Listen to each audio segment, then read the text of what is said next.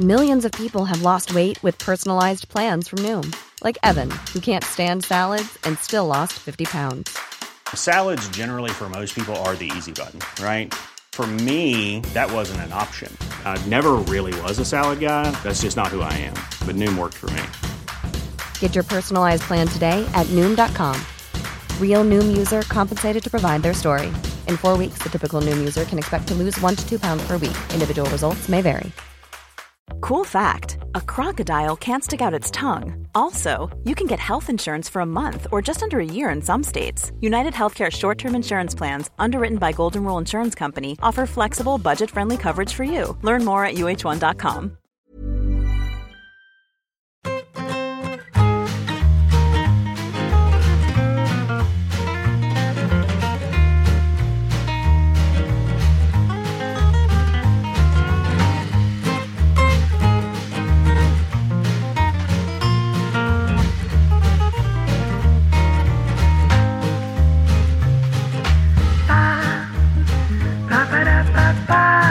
Lo que yo creo que nuestra audiencia ha echado de menos estos días, sobre todo desde que hemos acabado el Saber y en Qatar y el World Cup Edition, es que hayamos hecho como en otras referencias del periodismo deportivo en España, y estoy hablando claramente del chiringuito y claramente de la COPE, y es grabar el villancico de Saber y Empatar.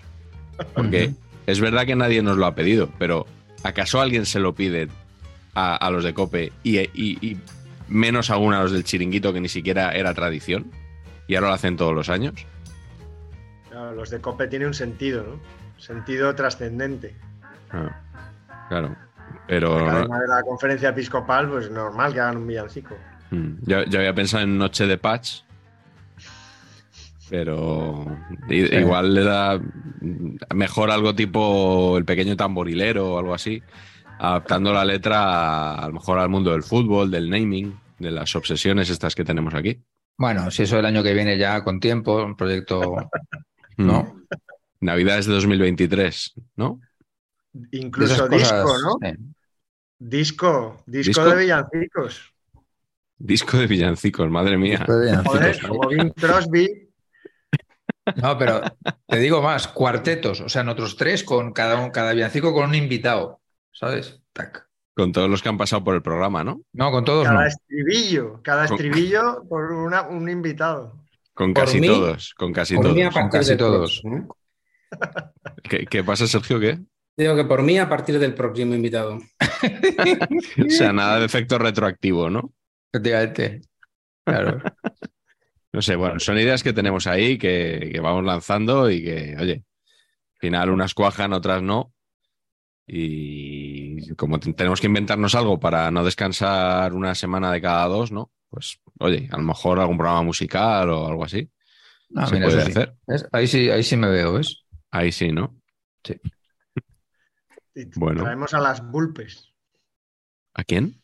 A las bulpes. Madre ¿Las mía. bulpes? No, no trabajo yo las bulpes. ¿No? ¿Qué, qué es las Joder. bulpes? Fue el escandalazo en su momento, macho.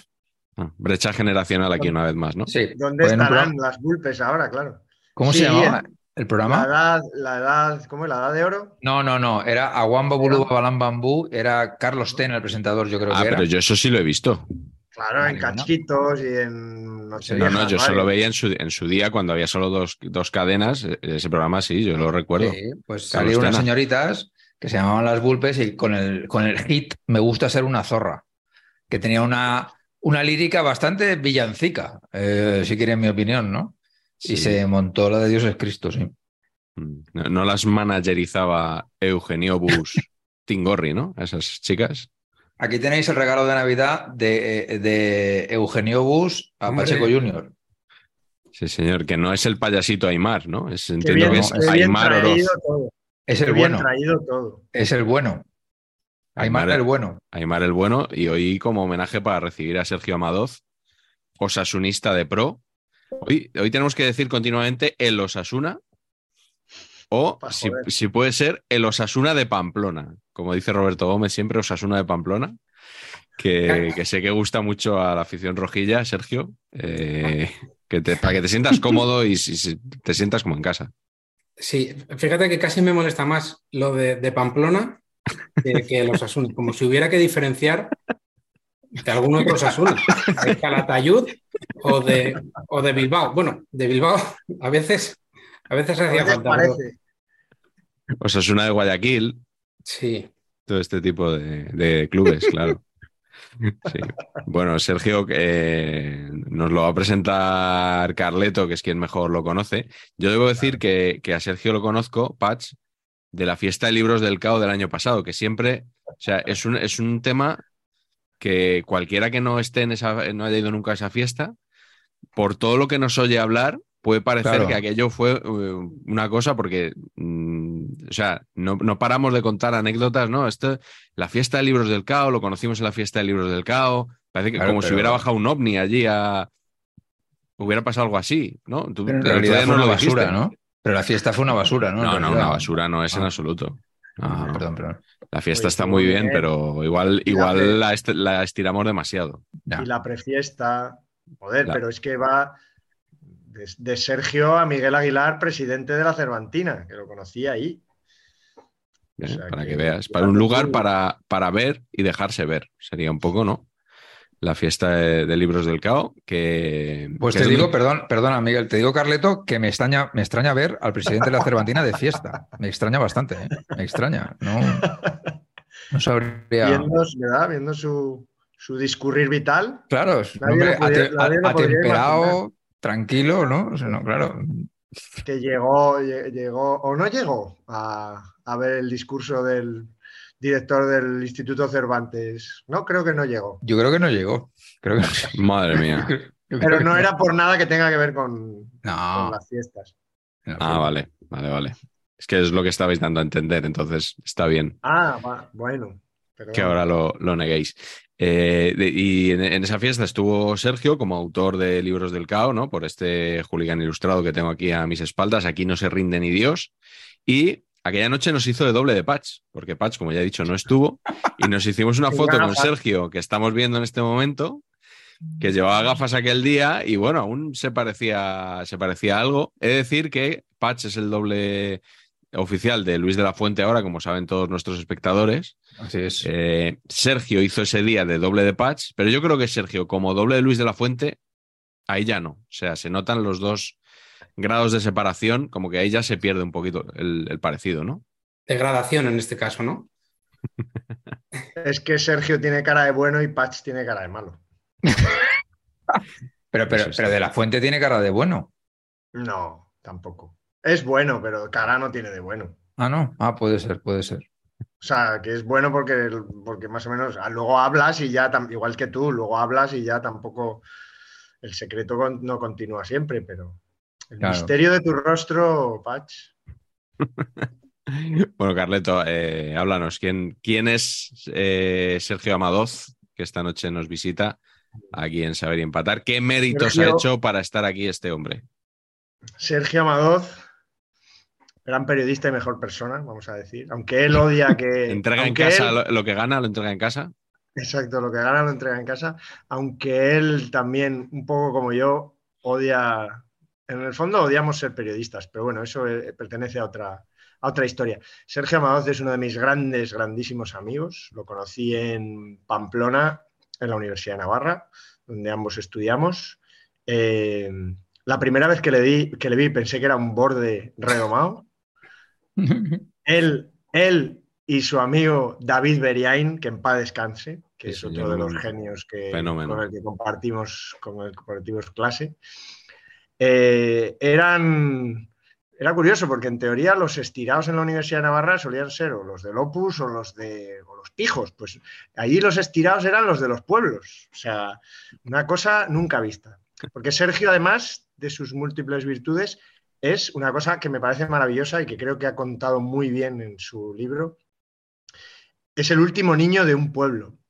Y, eso es algo que, por supuesto, no, sabemos lo que es los que somos de ciudad, pero me parece que, le da un carácter a, él particularmente muy, muy interesante, ¿no? Y además de ser buen tío, es muy bueno, porque él ni siquiera acabó la carrera en su momento, se fue ya a trabajar a Diario 16 empezó a hacer el Atlético de Madrid, estuvo muchos años haciendo el Atlético de Madrid el diario 16, eh, con 21 años, vamos, o con 20, no sé si con 20 puede, 20 o 21, Sergio.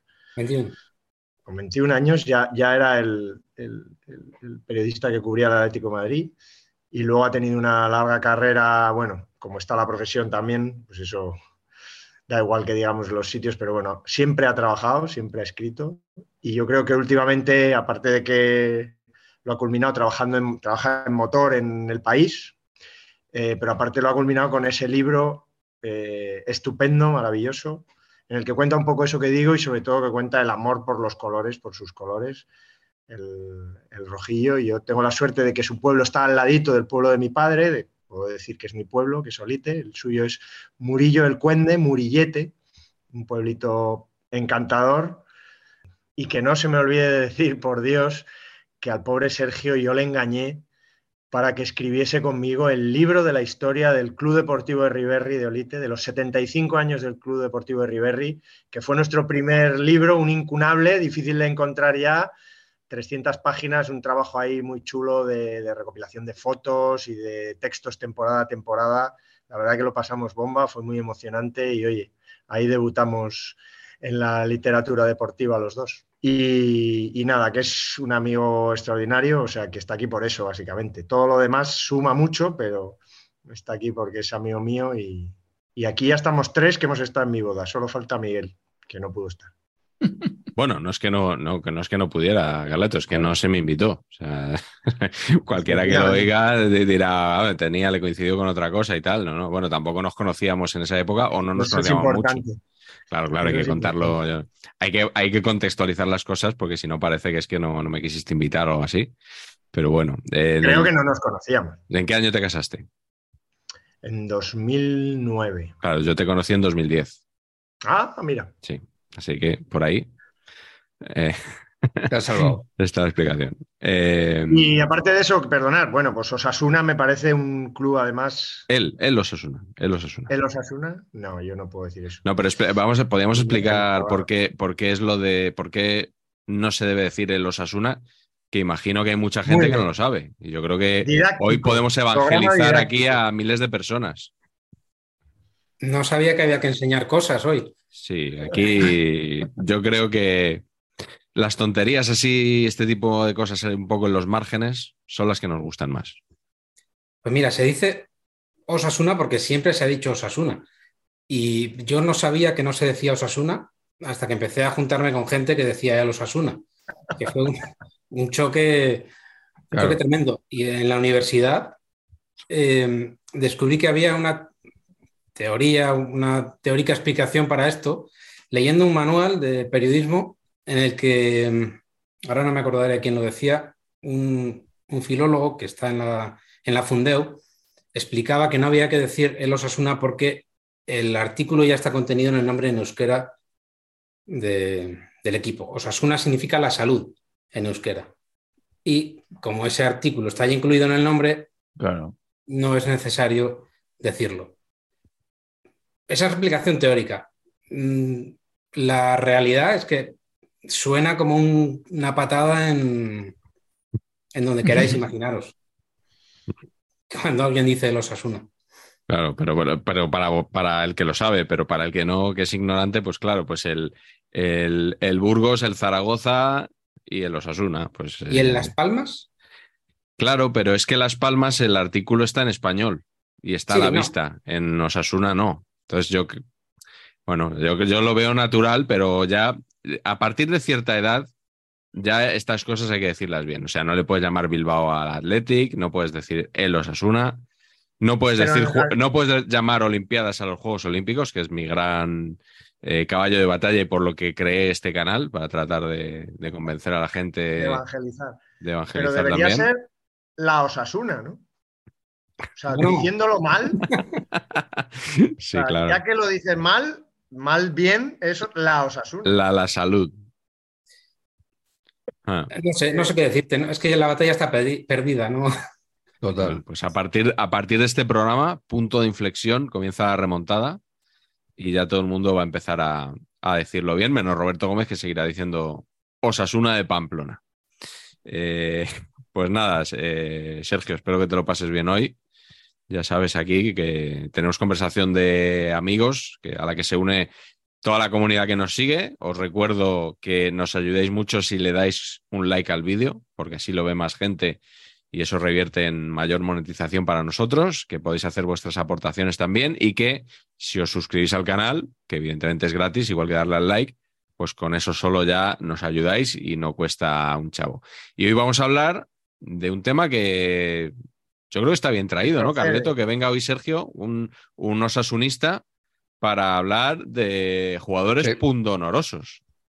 Absolutamente. Tengo que decir que cierro además una, no sé cómo decirlo, un círculo vicioso que el otro día comenté en Movistar Plus, un Arnedo Osasuna, en el que tengo que decir que disfruté como un, como un cochino, porque, claro, me tocó mucho de lo que yo he vivido en el fútbol regional navarro, porque el Arnedo, bueno, nunca jugué precisamente contra el Arnedo, pero contra otros equipos riojanos y tal. Y, y, bueno, no cité a Sergio, pero me faltó poco, vamos, cité hasta, yo qué sé, hasta el apuntador de, de esa, del ex grupo 15 de tercera división, por lo menos. Así que yo creo que los pundonorosos caía de, caía de, su propio peso yo, además hay el libro de, Sergio, que es Aquí no se rinde de Dios, seguro que él barajó, por supuesto, si nos confiamos, somos muy malos. ¿no? Es probablemente el ACA del título de su libro. Así que yo creo que todo eso junto en una coctelera nos da lo que vamos a contar hoy. Que lo raro es que no hayamos coincidido demasiado. Un poco sí. Hay que decir que Sergio ha cambiado a última hora. ¿Ah, sí? Una de sus elecciones sabias. Bueno, bueno, pues nada, vamos a empezar ya a hablar de jugadores eh, pundonorosos. Para el que no sepa lo que es pundonor, que eh, voy a hacer eso tan periodístico de leer la RAE, eh, que ya sabéis que es algo que los periodistas solo consultan cuando les dices que han dicho algo mal, tipo literalmente, entonces se van ahí a ver si hay alguna, alguna coartada.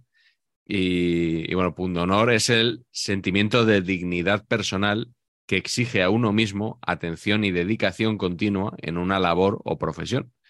En este caso, se podría aplicar a lo mejor a cómo se toma patch eh, los programas de saber y empatar, pero en este caso lo vamos a aplicar a, los futbolistas que hemos visto y hemos decidido que vamos a elegir cuatro futbolistas cada uno en las posiciones del campo que queramos y luego un entrenador si vamos bien de tiempo antes de la glorieta. Así que, eh, nada, Sergio, empieza, empieza tú. ¿Y cuál es tu primer jugador pundonoroso? Pues el primer jugador es con el que cumplo la cuota de, provincianismo y osasunismo, porque me voy a, al 10 de febrero de 1929 para buscar el primer navarro que jugó en la liga. ¿Sería en el español? No, no, no, no. Fue... que siempre, siempre que se habla en este programa de alguien que hizo por primera vez algo en la liga fue en el español. En español, sí. No, no, no, pues es un contexto mucho mejor, yo creo. ¿eh? Perdona, Carleto, pero creo que sí. Es, fue en Atocha, en Atocha, en el primer derbi vasco, Real Sociedad Athletic, con un árbitro bilbaíno, dos linieres guipuzcoanos y este defensa navarro que era Félix, eh, Félix Ilundain, Bolico, que jugó. Eh, tres temporadas en la Real y después cinco en Osasuna, incluida la que fue la primera temporada de, Osasuna en primera, en la que coincidió con, nuestro querido Vergarica, de Olite, Carleto. Sí. Y, yo creo que y, ese hombre, del que yo, las referencias que tengo obviamente son por lo muy poco que he leído de él, recogía ya las esencias de, del pundonor, la garra y el, y el coraje. Y sobre todo por una frase que me encantó cuando la leí, publicada en Diario de Navarra, que decía de Bolico, que era un chico que cuanto mejor jugaba, peor cara ponía. Y, yo creo que, esa frase lo, explica todo, y, entronca, con todos los jugadores que han venido después de Osasuna y de otros muchos, muchos equipos. Eh, como, bueno, pensamos todos en, en, Bustingorri, en, en, Cruchaga, en Puñal, en toda esa saga de... Eso es, de jugadores navarros. Y este hombre, además, después de, retirarse del fútbol, se dedicó a la pelota vasca. Así que redondeaba un poco más el, asunto. Y me- cuando, cuando vi esto me recordaba, por, me acordaba, por ejemplo, de Chomi Nagore. Supongo que os acordaréis de, Sí, claro. Por favor, de, clase pura. de Osasuna, que luego Por arrobas. Sí. Uno de estos muchos jugadores que luego requisó el, el Athletic de Bilbao cuando lo consideró. Y... Ojo al verbo que está dicho con toda la. Sí, mala está tirado eh, ahí cuidado. mal. Sí, sí, sí. Alarma. Bien, bien, Sergio. bien. Y que le fue pasando eso a Nagore cuando, según iba creciendo, la cara, no, sé- no sé si os acordáis de la evolución, pero iba convirtiéndose en, en cara de pelotari. Cada vez Sí, más. muy correcto. Y bueno, en este caso justificado además porque tenía un hermano Jorge, Jorge Nagore, que era que fue un buen pelotari en los años 90. Pues Mejor, mejor, mejor que su hermano futbolista, ¿no? O sea, mejor pelotari que. O sea, triunfó más en el- la pelota. Ah, bueno, era un buen jugador, pero tampoco, tampoco fue de los, de los más fue profesional mucho tiempo y Era zaguero, ¿no? era zaguero, sí. No recuerdo si tuvo, no, no recuerdo qué campeonatos pudo ganar, la verdad. Pero Pues, bueno, Por era- cierto, Sergio, has dicho pelota vasca, eso es como decir el Osasuna un poco también. Porque, Bueno, bueno, en- hay pelota valenciana, ¿no? sí, pelota vascas, sí, no, si te has contestado tú mismo, ya está. Tienes razón. Perdón. oye, Patch, ¿cómo verías hacer un especial pelota un día en saber empatar? Bien, desconozco, pero vamos, o sea, mi profesionalidad, usted me lo dice, yo me pongo. Esto va por delante. Mi versatilidad. acento, acento vasco. Oiga, eh, Desconozco. ah, por cierto, hablando de esto, de mis capacidades, habló usted muy bien de mí el otro día, ¿no? ¿O, o no? ¿Me- ¿Se dirige a mí? Sí, en el primer palo, que sí, Sí. ¿no? Que, Sí, de- de- les, me, me metieron ahí brevemente para hablar de los 18 años de la libreta sí. y les dije que a ver si recogen de una vez el guante que les, hemos, que les estamos tirando continuamente. ¿Y, cómo, y, qué, y qué recepción tuvo el, eso? Nula, me parece. Nula, o sea, es ya. la típica risita de jaja, qué gracioso Ja, ja, ja, estos qué, chicos. qué graciosos son, ¿no? Y sí, sí, sí, creo que, creo que ya. Creo que ya. Bueno, bueno. Por cierto, ha roto Miguel lo de primero en saber y empatar. ¿Por qué? Lo de los 18 años no. Hombre, pero no, se ha te- dicho aquí. no teníamos programa. eh, Hemos tenido parón. Después del Mundial hemos tenido unas merecidas vacaciones. Joder, Y hoy reanudamos la temporada 2 del programa. Pero sí, han sido que días eh, que hemos hecho cosas todos, ¿no? Hemos aprovechado para, para... Patch, por ejemplo, se ha mudado de casa. Sí, Estás en tu nuevo hogar ya instalado, ¿no? estoy en nuevo domicilio, sí. Un poquito buscando setup eh, esta tarde con Pacheco Junior y todo mal. Todo Sí, ya veremos qué hacemos, sí. O sea que puede que esta no sea tu ubicación definitiva. Puede ser que no sea definitiva, porque neto, neto, ahora mismo tengo la mesa en el centro de una habitación. Eso no es correcto. No es operativo eso. O sea, a nivel Feng Shui no es correcto. Entonces, bueno, tengo que, tengo que plantearme. Eh, Leí un tuit hace unos meses que decía, si tienes tu sofá eh, pegado a la pared, eres pobre. Mm, Está bien tirada. Sí, ¿verdad? No, o sea, no está mal, no está mal. No, Lo tengo, ¿eh? Tengo que decir que lo tengo. No, Bueno, tú no, Patch, tú no. Y menos No. ahora en tu nuevo palacete. O sea, Es que ese es el tema, que lo no lo tenía pegado a la pared y ahora sí. bueno, vamos con tu primer punto. Déjame, Sí, déjame, Miguel, perdona que te interrumpa así, porque hablabas de ubicaciones y yo no estoy tampoco en la mía habitual. Sí. Estoy en Andoain, pero es que no quiero dejar de pasar la oportunidad de decir que debajo de donde estoy pisando ha estado seguramente en varias ocasiones Miguel Ángel Pérez Lasa, ¿Ah, sí? árbitro pundonoroso, donde los Hombre. haya también, Hombre, por favor. porque aquí Sí. debajo, aquí debajo eh, vive o vivía, creo que vivía ya no, su hermano.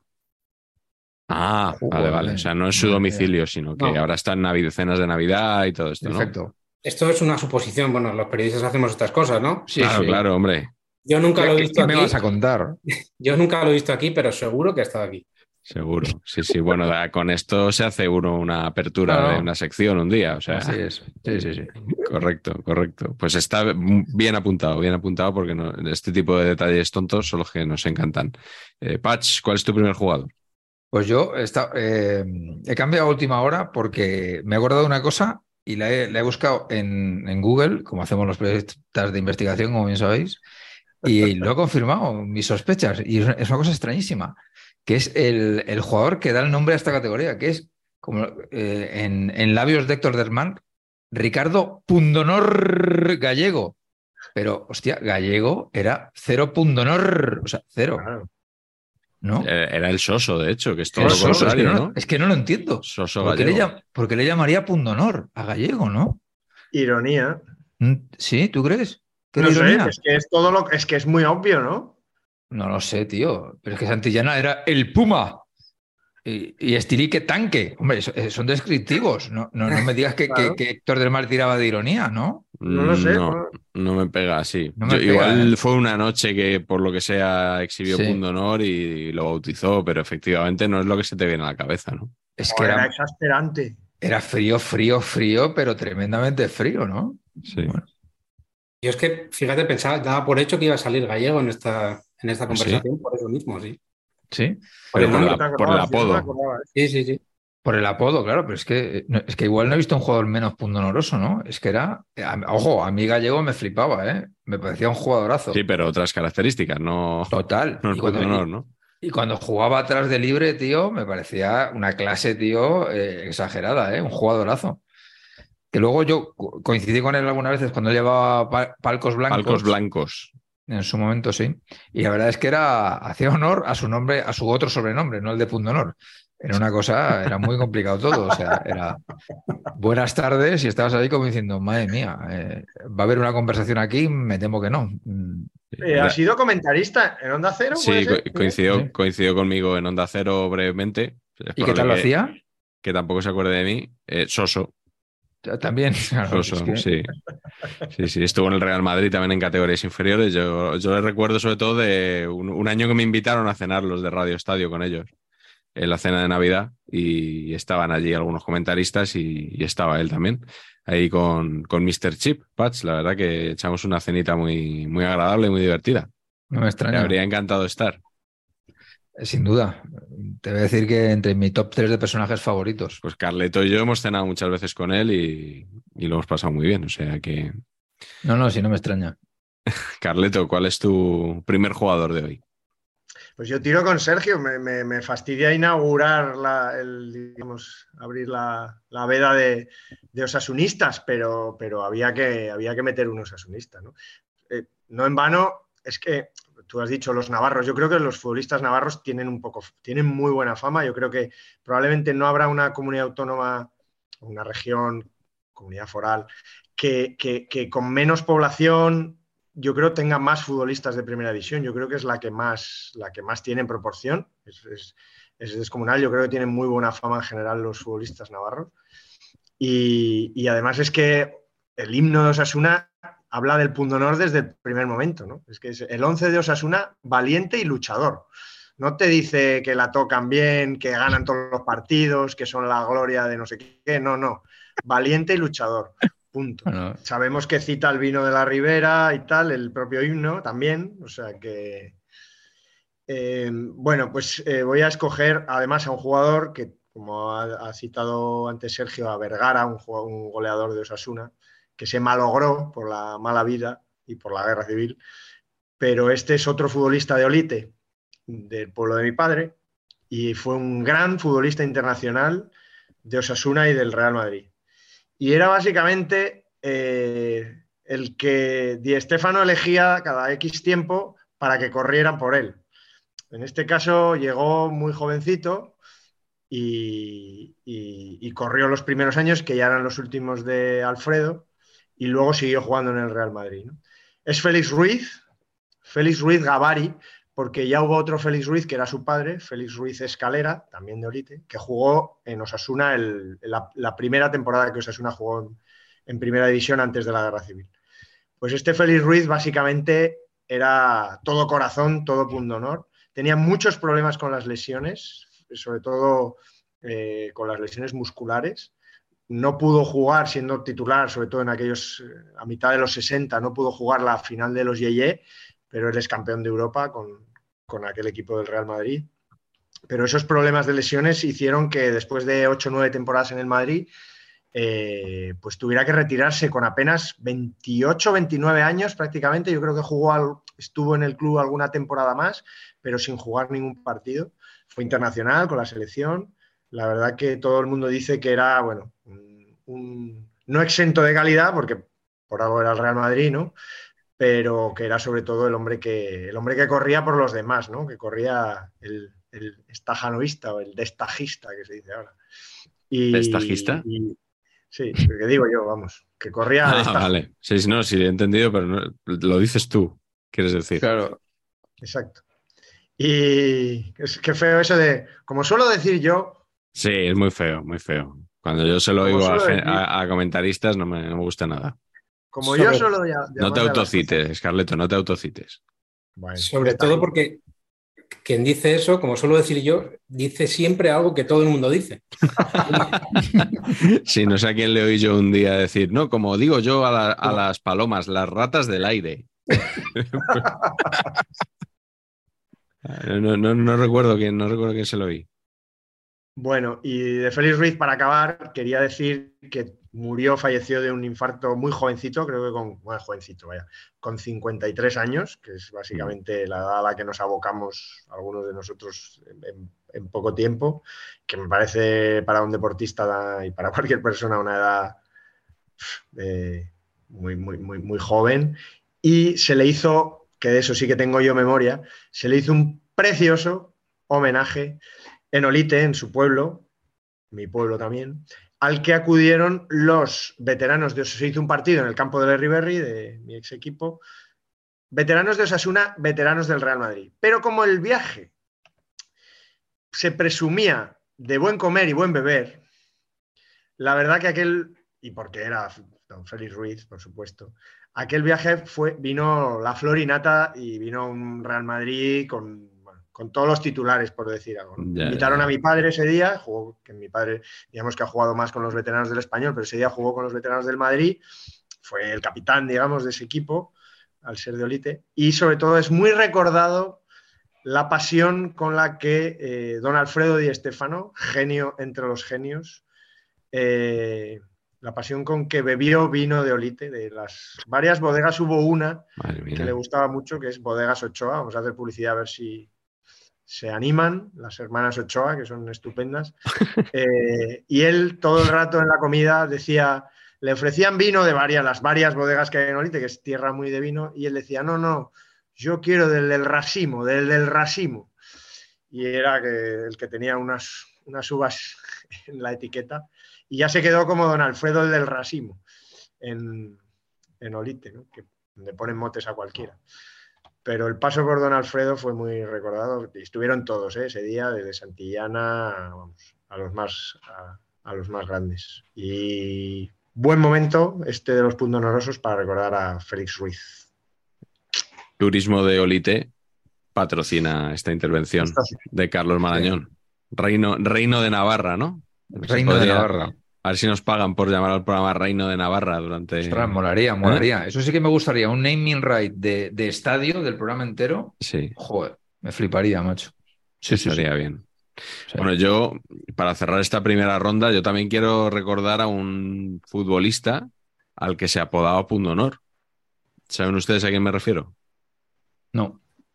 Estoy hablando de el presidente de la Real Federación Española de Fútbol, don Luis Manuel Rubiales, conocido en su etapa de futbolista como Punto Honor Rubiales.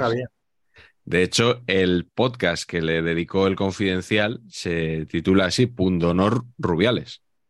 Es un podcast que creo que está solo en Evox, eh, que puedes, es, es, un podcast gratuito, pero que solo puede escucharse en esa plataforma donde explican un poco los intríngulis de la investigación, de lo que publicaron a finales de la temporada pasada, de, bueno, ya sabéis, los audios de Rubiales, Piqué, etcétera, ¿no?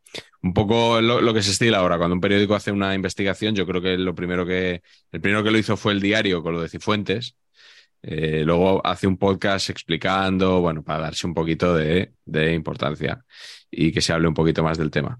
Y eh, he estado buscando un poco en, en, la trayectoria de Rubiales, que a que no sabéis, eh, aunque él nació en Las Palmas de Gran Canaria, a que no sabéis de dónde se considera él que es. No. De Motril. Esto no, Esto no se ha dicho. Sí, él, eh, claro, pues vosotros buscáis en, en vez de fútbol y veis las palmas de Gran Canaria, ¿no?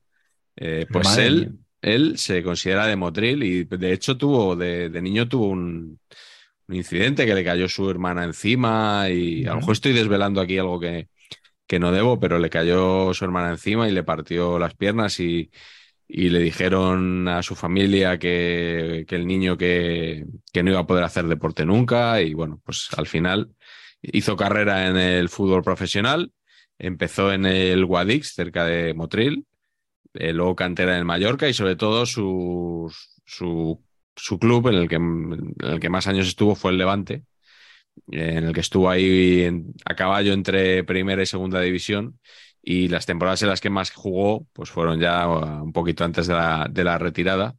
Eh, la verdad que yo a Rubiales lo recordaba vagamente cuando empezó su carrera en los sindicatos, o sea, sí me sonaba que había un Rubiales en el Levante, pero no recordaba absolutamente nada.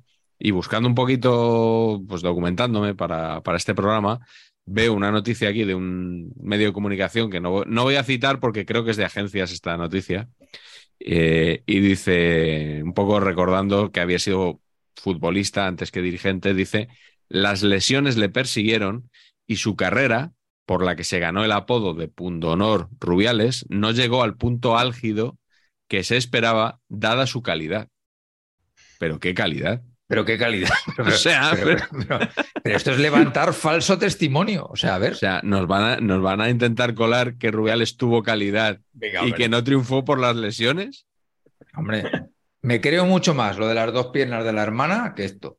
O sea, pero, pero mucho más. Claro, además se recupera ya de lo de la hermana, que le, que le habían dejado, bueno, o sea, no apto para la práctica del fútbol. Se recupera de eso y luego qué lesiones. O sea, ni que fuera Prosineski.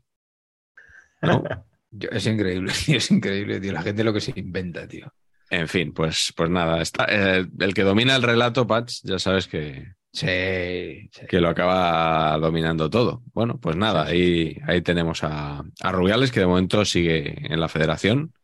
Eh, acabado el ciclo del Mundial de Qatar. Vamos a ver cómo, cómo evolucionan sus temas en los juzgados y si hay noticias o no. Y empezamos con la segunda ronda. Sergio, eh, dinos cuál es tu segundo jugador pundonoroso de hoy. Iba a decirte, perdona que te vuelva a interrumpir, el asunto de Rubiales, que yo tampoco lo conocía y también lo he visto buscando información.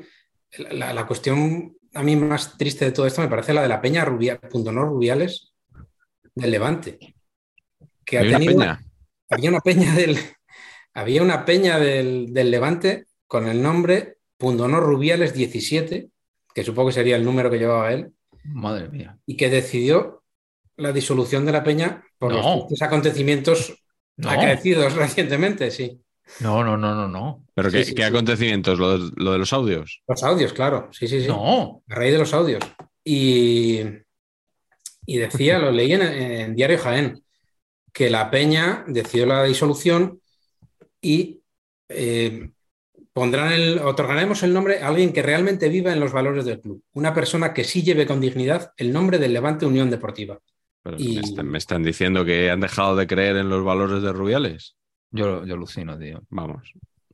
También te digo pf, que toda la culpa de todo la tiene Jerry, macho. Primero se carga Shakira, ahora la peña Pundonor Rubiales. Esto es insoportable. Insoportable. Teniendo además el carnet número uno, la hija de Rubiales. No, no, no, no. no, no. Es- Perdón, ¿y la, y la señora esta que le pintaba los cuadros, esa qué número de carnet tiene? ¿Sabemos? ¿Hemos investigado? Hemos llegado. El 69. Tras la disolución de la Peña Rubiales, el que acostumbra ir con gorra por la calle, esos días iba sin gorra porque, porque no tenía nada de lo que de lo que avergonzarse. Ahora sí, Sergio, dale.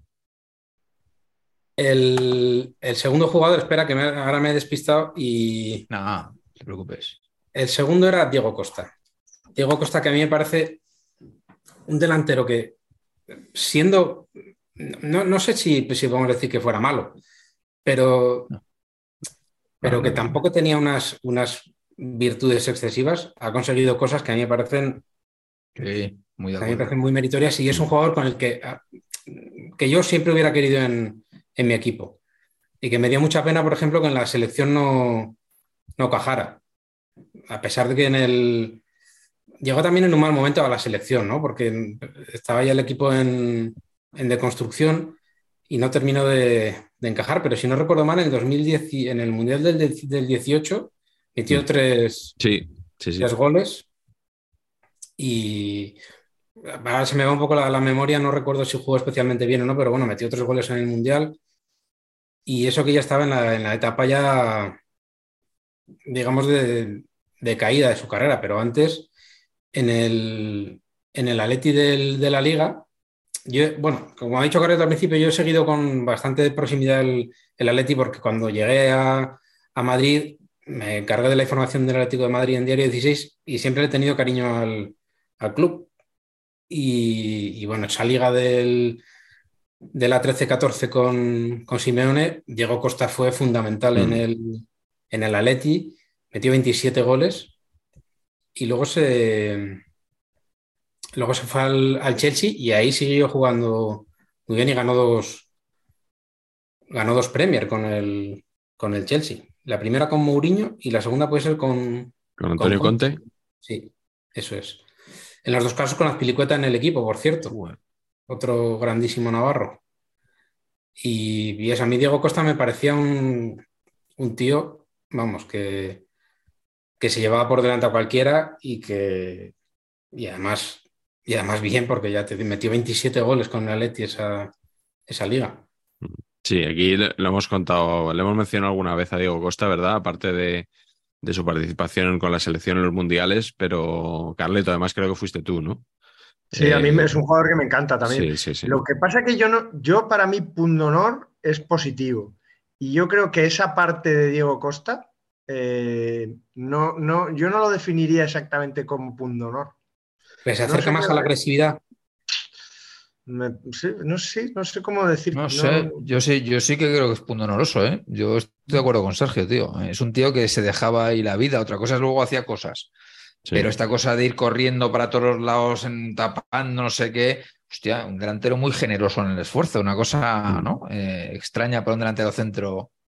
No sé, a mí sí. Por eso le gustaba Simeone, le gustaba Mourinho, claro, es que era un delantero ideal para esos entrenadores cuando estaba en su pico de, su carrera, ¿no? Ha tenido mala suerte al, final, estos últimos años, porque tuvo dos lesiones graves, tuvo, luego tuvo coronavirus, tuvo un tiempo sin, jugar y, luego tuvo una operación muy delicada, por lo visto, en las, en las cervicales. No sé exactamente qué, lesión tenía, pero lo recomendaban eh, olvidarse el juego aéreo, perder, no, rematar de cabeza, básicamente. Y no sé si habéis visto estos días, por cierto, en el último partido, en el, ahora cuando se ha reanudado la, la Premier en el Wolverhampton, hay una imagen de Diego Costa, hay un gol del, equipo, es el equipo de Lopetegui, ¿verdad? sí, sí, sí, correcto. Que ganan 1-2, no sé contra quién, no, me acuerdo. Everton, el último Everton. El Everton, sí. Pues hay un, no sé si el segundo gol o el primero del Wolverhampton, hay un centro al área y, Diego Costa intenta rematar de, chilena.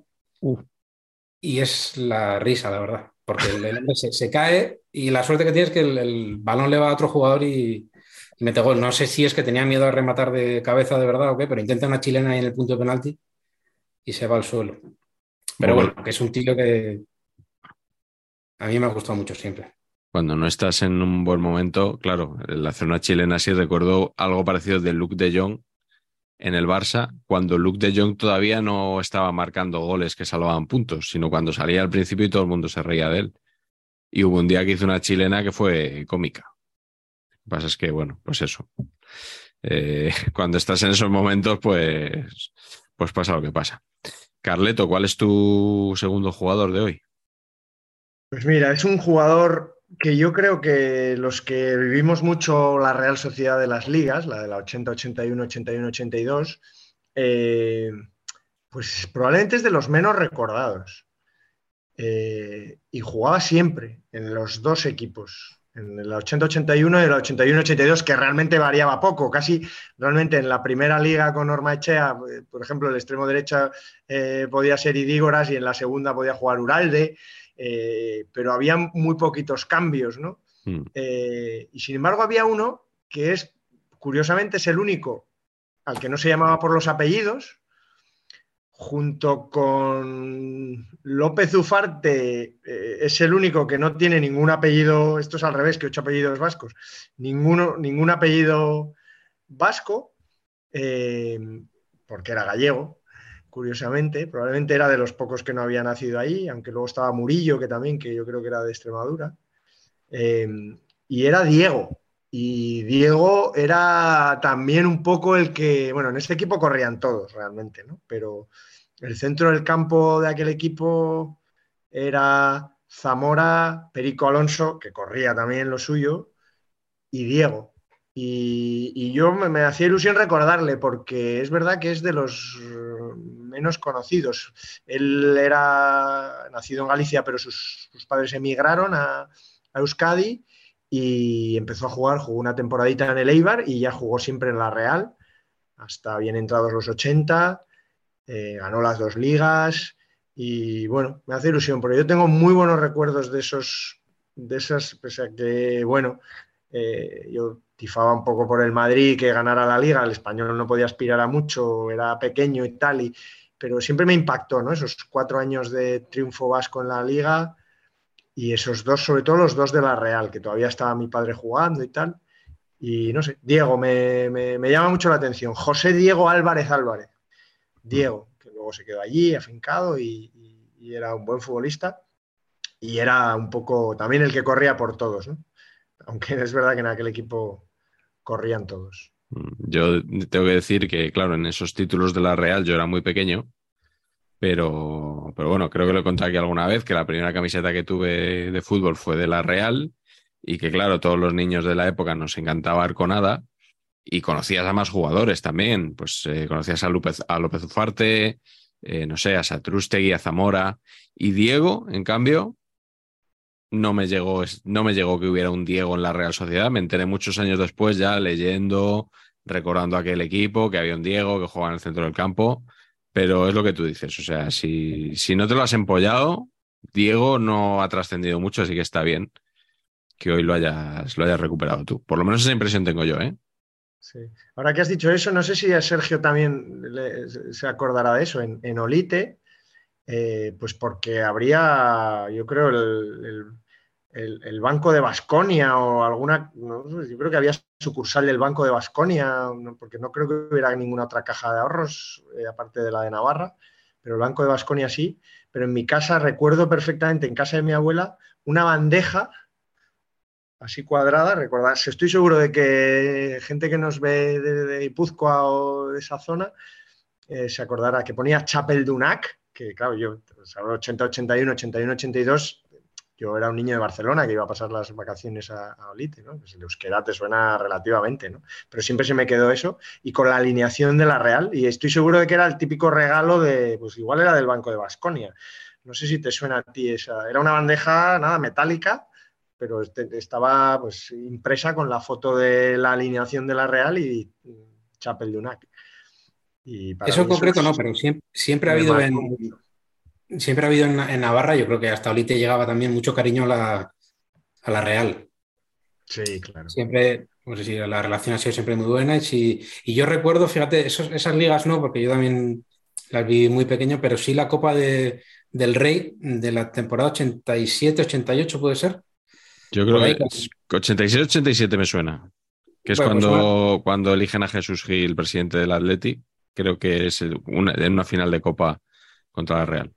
No sé si. Yo digo una, que gana la Real, eh, si no es este año, es el, siguiente, y, recuerdo celebrar el, ese triunfo también porque al pueblo, a Murillete, como decía Garreto antes, venía gente de, vacaciones, de, una segunda residencia ahí en, el pueblo de aquí de, Guipúzcoa.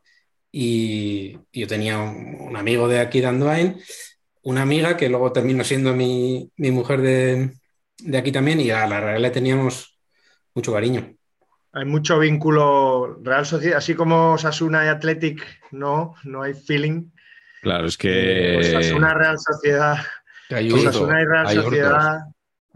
Sasuna y Real Sociedad siempre se han llevado bien, porque son, son limítrofes las dos provincias. Oye, y Sergio, y eso de que, yo creo que es muy común de, de, que mucha gente confunda a navarros ilustres con vascos, sea, la gente que se cree, por ejemplo, que Indurain era vasco, que José Mari Vaquero era vasco. eh, es, es bastante común esto, ¿no? Sí, sí, y en algún caso bastante risible. Yo recuerdo un- una doble página, no sé si era el Diario Vasco, puede que fuera el Diario Vasco, en la que aparecía, antes de un Tour de Francia, en, en la que aparecía todo el listado con los ganadores de, de los, de todos los Tours y aparecía Miguel Indurain y la banderita de al lado le habían puesto una, una icurriña. Porque hay, hay confusión y también ganas de arrimar el asco a la sardina por parte de, de, alguna gente en el País Vasco. No, yo, te lo digo desde mi. Desde, yo, he vivido en Madrid toda la vida y yo te digo de gente de aquí que a lo mejor les corriges cuando dicen, no, Indurain es vasco. No, no, Indurain era, navarro y te dicen, bueno, es lo mismo. Dices, no, ¿cómo que es lo mismo? Es que son, que son dos comunidades distintas. O sea, Sí, no sé si hay esa confusión. Bueno, eh, en el caso de Vaquero es más normal porque jugó en la Real, la Real. siempre y, y Y bueno, luego hay un tema cultural y político ahí.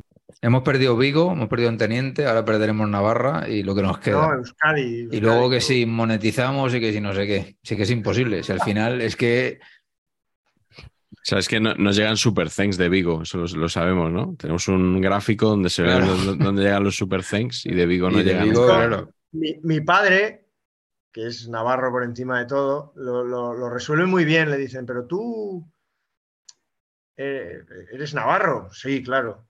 Pero eres vasco también. Dice, ¿has visto mi nariz? Y ya y lo resuelve así. No, no, no va más allá. Simplemente, ¿has visto mi nariz? Ya está. Esto para saber empatar out of context es oro. Sí, ¿eh? Esto es oro puro, sí. Ya es, que, ya es que primero los chistes para los dos euros, ahora el out of context. Es que Venga, Patch, tu segundo jugador. Pues mi segundo jugador es uno de mis ídolos futbolísticos, del cual ya he hablado en este programa, pero no me resisto a, a- a ponerlo aquí porque además yo creo que hay un concepto que es que muchas veces confundes el ser pundonoroso con ser un poquito torpe, ¿no? Sí, Como, no, pero no, no tiene por qué, ¿no? O sea, puedes saber jugar al fútbol y ser pundonoroso. Claro. ¿no? Además, claro. o sea, como que, que ya, es el, ya es el tope, ¿no? Como un extra. pundonoroso y encima juegas al fútbol. No es el caso. El que ve, claro, no, no. Claro, es que hay otro cajón que para mí es el voluntarioso, el pundonoroso vol- voluntarioso, que es que el hombre lo da todo, pero es que no, no- es lo que- hay lo que hay, entonces hay lo que hay y qué vamos a hacer. Y, y se le quiere igual, que es don Francisco Javier Pérez Villarroya. Eh, qué jugador, ¿no? O sea, ¿no? mundialista en Italia 90. Nos, pare- nos parece que llevaba eh, o sea, botas del mismo pie, cam- o sea, ¿sabéis lo que os digo? ¿no? O sea, dos Sí. botas izquierdas, por ejemplo, en los pies. O sea, era como, eh, al ir a golpear el balón, eso eh, era como golpeado por una superficie random total. No, yo te podía- diría que, que llevaba una bota izquierda y una derecha, pero intercambiadas. Intercambiadas. Es- Porque es si no, alguna a lo mejor sería buena. No, no, es que, es que era, era, era impresionante. Y a mí lo que me impresiona de Villarroya, y lo digo desde la más absoluta admiración, primero, que oye, que fue dos temporadas titular en el Real Madrid, ¿eh? Que, o sea, y fue internacional. ¿Y qué, qué mundial fue el de México, no? Italia 90. sí. No, Italia. Ah, Italia 90, Italia Sí, 90. sí. Y, y, joder, y luego se fue al Depor y oye, pues eh, ahí estuvo. Y jugó en el Sporting una- un par de temporadas. Y metió un golazo. Claro, jugando todo. Y luego, una de mis situaciones favoritas de Villarroyo, que está, también lo cuento siempre, que para mí la, la- la banda izquierda del Madrid, Lasa Villarroya, las veces que, que- que ponía Villarroya por delante, que, que era cuando se doblaban, ¿sabes? Se, se producía ahí una conjunción del espacio-tiempo, ¿no? Como un vórtice, que, el- que el tiempo se detenía en el Bernabéu. O sea, la gente estaba como extasiada de... fiu, fiu, fiu, fiu. Eran como, ¿no? Como dos aves adelante. Un, un ave y uno de Wigo adelantándose así. Fiu, fiu, fiu, fiu. Esto te lo dejo para Adif. eh, y, Sí, sí. y ya está. Bien. Carleto, tú en, en los trenes de Wigo no viajarás, ¿no? Por lo de Vigo. Me tocó uno el Ah, otro día. Es, es increíble este hombre, de verdad. Increíble. Oye, Carleto, ¿qué, qué tal te cae el seleccionador campeón del mundo actual? El seleccionador campeón del mundo. Espera, Sí. que soy lentísimo. El, el seleccionador de Argentina, Scaloni, Leonel. Lionel Scaloni. Muy bien. Muy bien. Muy bien. Estupendamente. Pues eh, es que es mi siguiente jugador. He elegido a Lionel Scaloni, que es eh, un emblema del deportivismo, hoy que además haces el programa desde Coruña. Eh, la verdad que Scaloni no, yo creo que convendremos que no era un gran jugador, eh, no, no era un futbolista fino, vamos a decirlo así, porque, hombre, gran jugador, eh, acabó dando un gran rendimiento, en- yo te diría que en, en todos sus equipos, pero sobre todo en el Depor, con el que fue campeón de liga, y yo te preguntaba si te caía bien o no, y sabía que te iba a caer muy bien, porque fue famosa su celebración de la Liga del Depor en el, en el año 2000, que sabes que le, acabaron poniendo una multa, porque ya no me acuerdo. celebró la liga al grito de Vigo no, Vigo no, Vigo no. o sea que si alguien por favor tiene esas imágenes y es capaz de cambiarle la cara a Scaloni y poner la cara de Carleto, eh, ahí en, en el balcón gritando Vigo no, Vigo no, Vigo no, La que me estáis liando. sí, pues eh, que sepas que fue... ¡Viva Vigo! Sí, ahora, Ahora, sí. ahora. En fin, Ha fue sonado al Viva Honduras este de. de Trillo. De Trillo, lo mismo. Intentando recuperar la situación de una manera increíble. No Pues, se puede. en la, en la noticia de elmundo.es que he consultado para recordar esto de Vigo no, Vigo no, Vigo no, dice que eh, se le imp- el comité de competición abrió un procedimiento por esta... Es que también tiene narices con las cosas que pasan. O sea, es verdad que han pasado 20, y pico años ya, ¿no? Pero ahora que ves que hay incidentes de cánticos racistas, que se va a abrir expediente, investigación, no sé qué, y luego se cierran como que no ha pasado nada. Bueno, pues el comité de competición abrió un, procedimiento eh, por el que acordó imponer una multa de 2 millones de las antiguas pesetas al jugador del Deportivo. Y, está bien dicho lo de las antiguas pesetas porque eh, yo te diría que el Depor fue el último campeón de liga en pesetas, en el año 2000.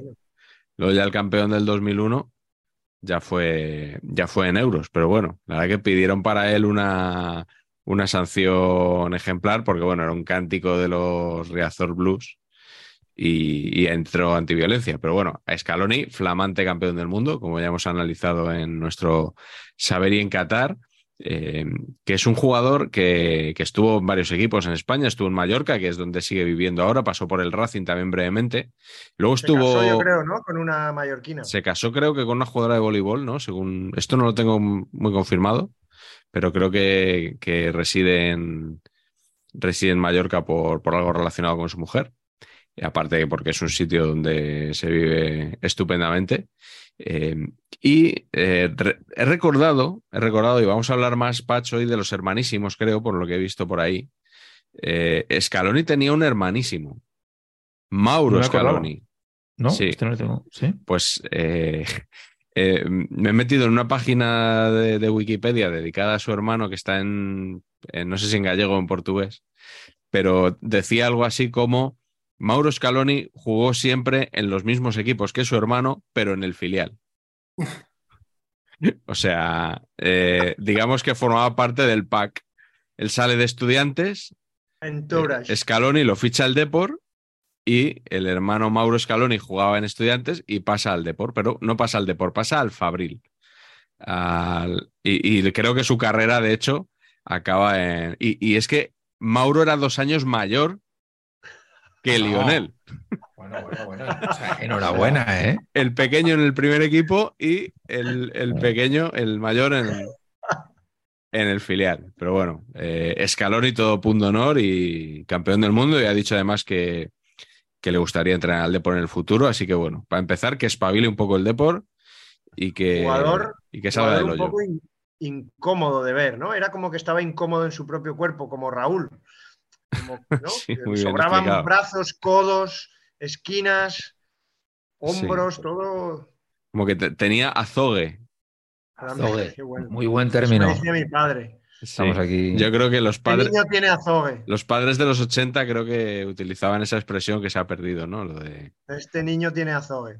lo de la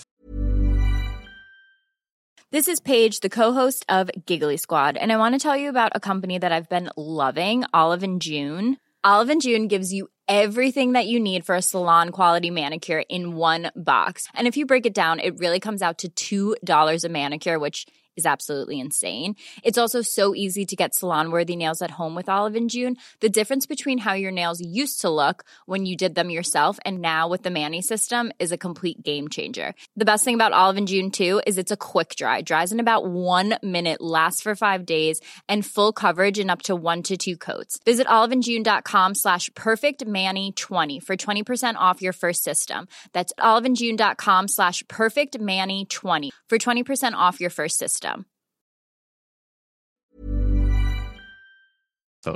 Eh, vamos con la tercera ronda de jugadores. Eh, Sergio, empieza tú. Pues eh, el, el, que viene ahora yo creo que le pasa un poco lo mismo que dices, que dices de, del cuerpo, que le sobraba cuerpo, le faltaba, jugaba un poco así revirado, no sé, era, que es, que es Munitis, que con una de sus... Un grande. Una virtud que a mí siempre me ha parecido sorprendente, que es esa habilidad para darse la vuelta a la, a la camiseta después de, de meter un gol. Que hace falta pundonor y ganas de mejorar para lograr hacer eso en un partido de primera división. Sin hacer, yo no recuerdo que le saliera mal ninguna vez, porque hay mucho riesgo de que eso acabe fatal. Y que te puedan amonestar, además, pues si te la Sí, llegas sí, a quitar. sí, sí, sí. Y- o que te hagas un lío y no sé. La verdad que había riesgo en esa, en esa acción y la hizo 50 veces por lo menos. No sé cuántos goles metió en, en primera, no muchos, pero, pero unos cuantos. Que un hombre que, que tampoco es que fuera, no era un jugador malo ni, ni voluntarioso, era un buen jugador, pero eso le pasaba, yo creo, como, como a, a Raúl, sin llegar a ese nivel, que sin tener unas grandes cualidades consiguió hacer, hacerlo bien. Un tío que jugaba, era un ratoncillo que se, se movía muchísimo, que era incomodísimo.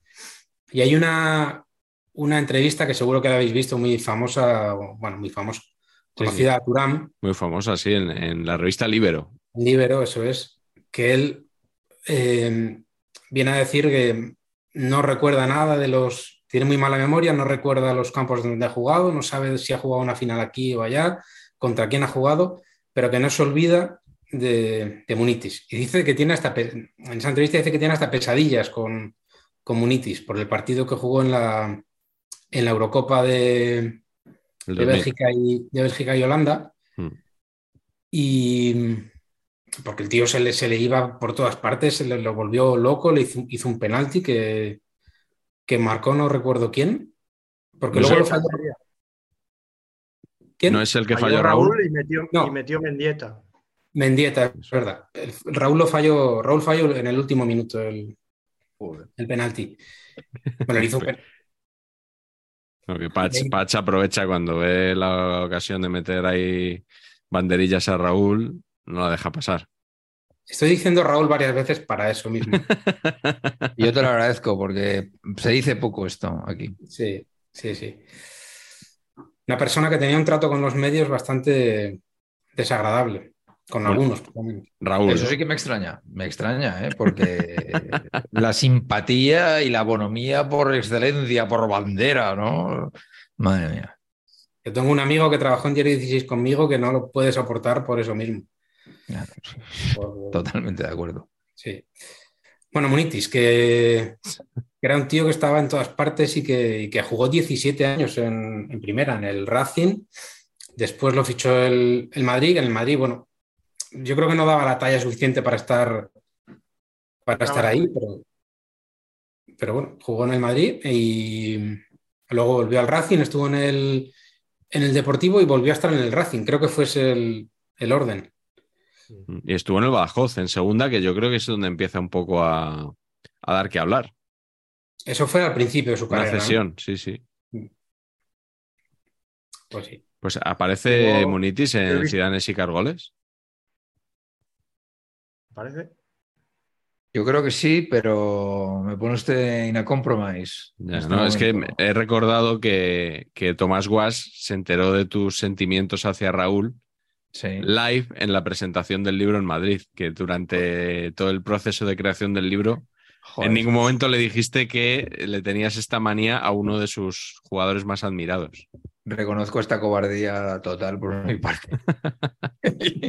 y, absoluta. Simplemente intenté frenar la presencia de Raúl en el libro con tácticas dilatorias, pero me fue imposible. Y te juro que estuve tentado, digo, como al final el original último lo pasé yo, digo, ¿y si ahora hago como que quito párrafos aquí que nadie se va a enterar, total? Bueno, dinos tú cuál es tu tercer jugador de hoy. Pues mi tercer jugador de hoy es uno de mis pundonorosos favoritos, mm, predilectos por dos cosas. La primera es que yo considero que en el mundo del pundonor es muy importante la dirección de arte.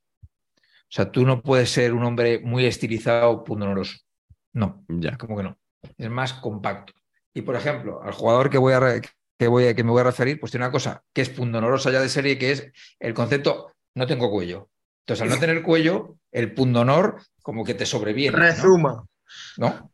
Entonces vas así y dice, oh, pundonoroso, correcto. Estamos hablando, por supuesto, de Víctor Muñoz. Hombre, ya la, pista del cuello ha sido definitiva. claro. Afamado mediocampista Zaragoza, Barcelona, selección nacional, ¿no? Sampdoria. Sampdoria. Y uno de mis personajes famosos en el mundo del fútbol, porque no sé por qué, tío, un día escuchando Goma Espuma, yo creo que lo he contado aquí, pero lo repito, escuchando Goma Espuma, estaban haciendo una cosa que hacían que era como que imitaban los partidos de México 86. Entonces, con la retransmisión, ¿no? Entonces, entonces era. Eloy, coge el balón Eloy, se lo pasa a Butragueño. Y, decían, Butragueño, pásasela a Víctor, pásasela a Víctor, que ese sí que es bueno. Efectivamente, ¿no? O sea, está hablando de Butragueño en su época de esplendor mundial de 27 y el concepto era se la das a Víctor, que es bueno, que Víctor, Víctor era tan malo como yo lo tengo en la cabeza, o no, no lo era, ¿no? Era solo que era malo, o sea, quiero decir, que, era, que era, era eh, visualmente poco estético comparado, no, con otros, ¿no? Pero, pero a mí Víctor... Yo creo que era muy bueno.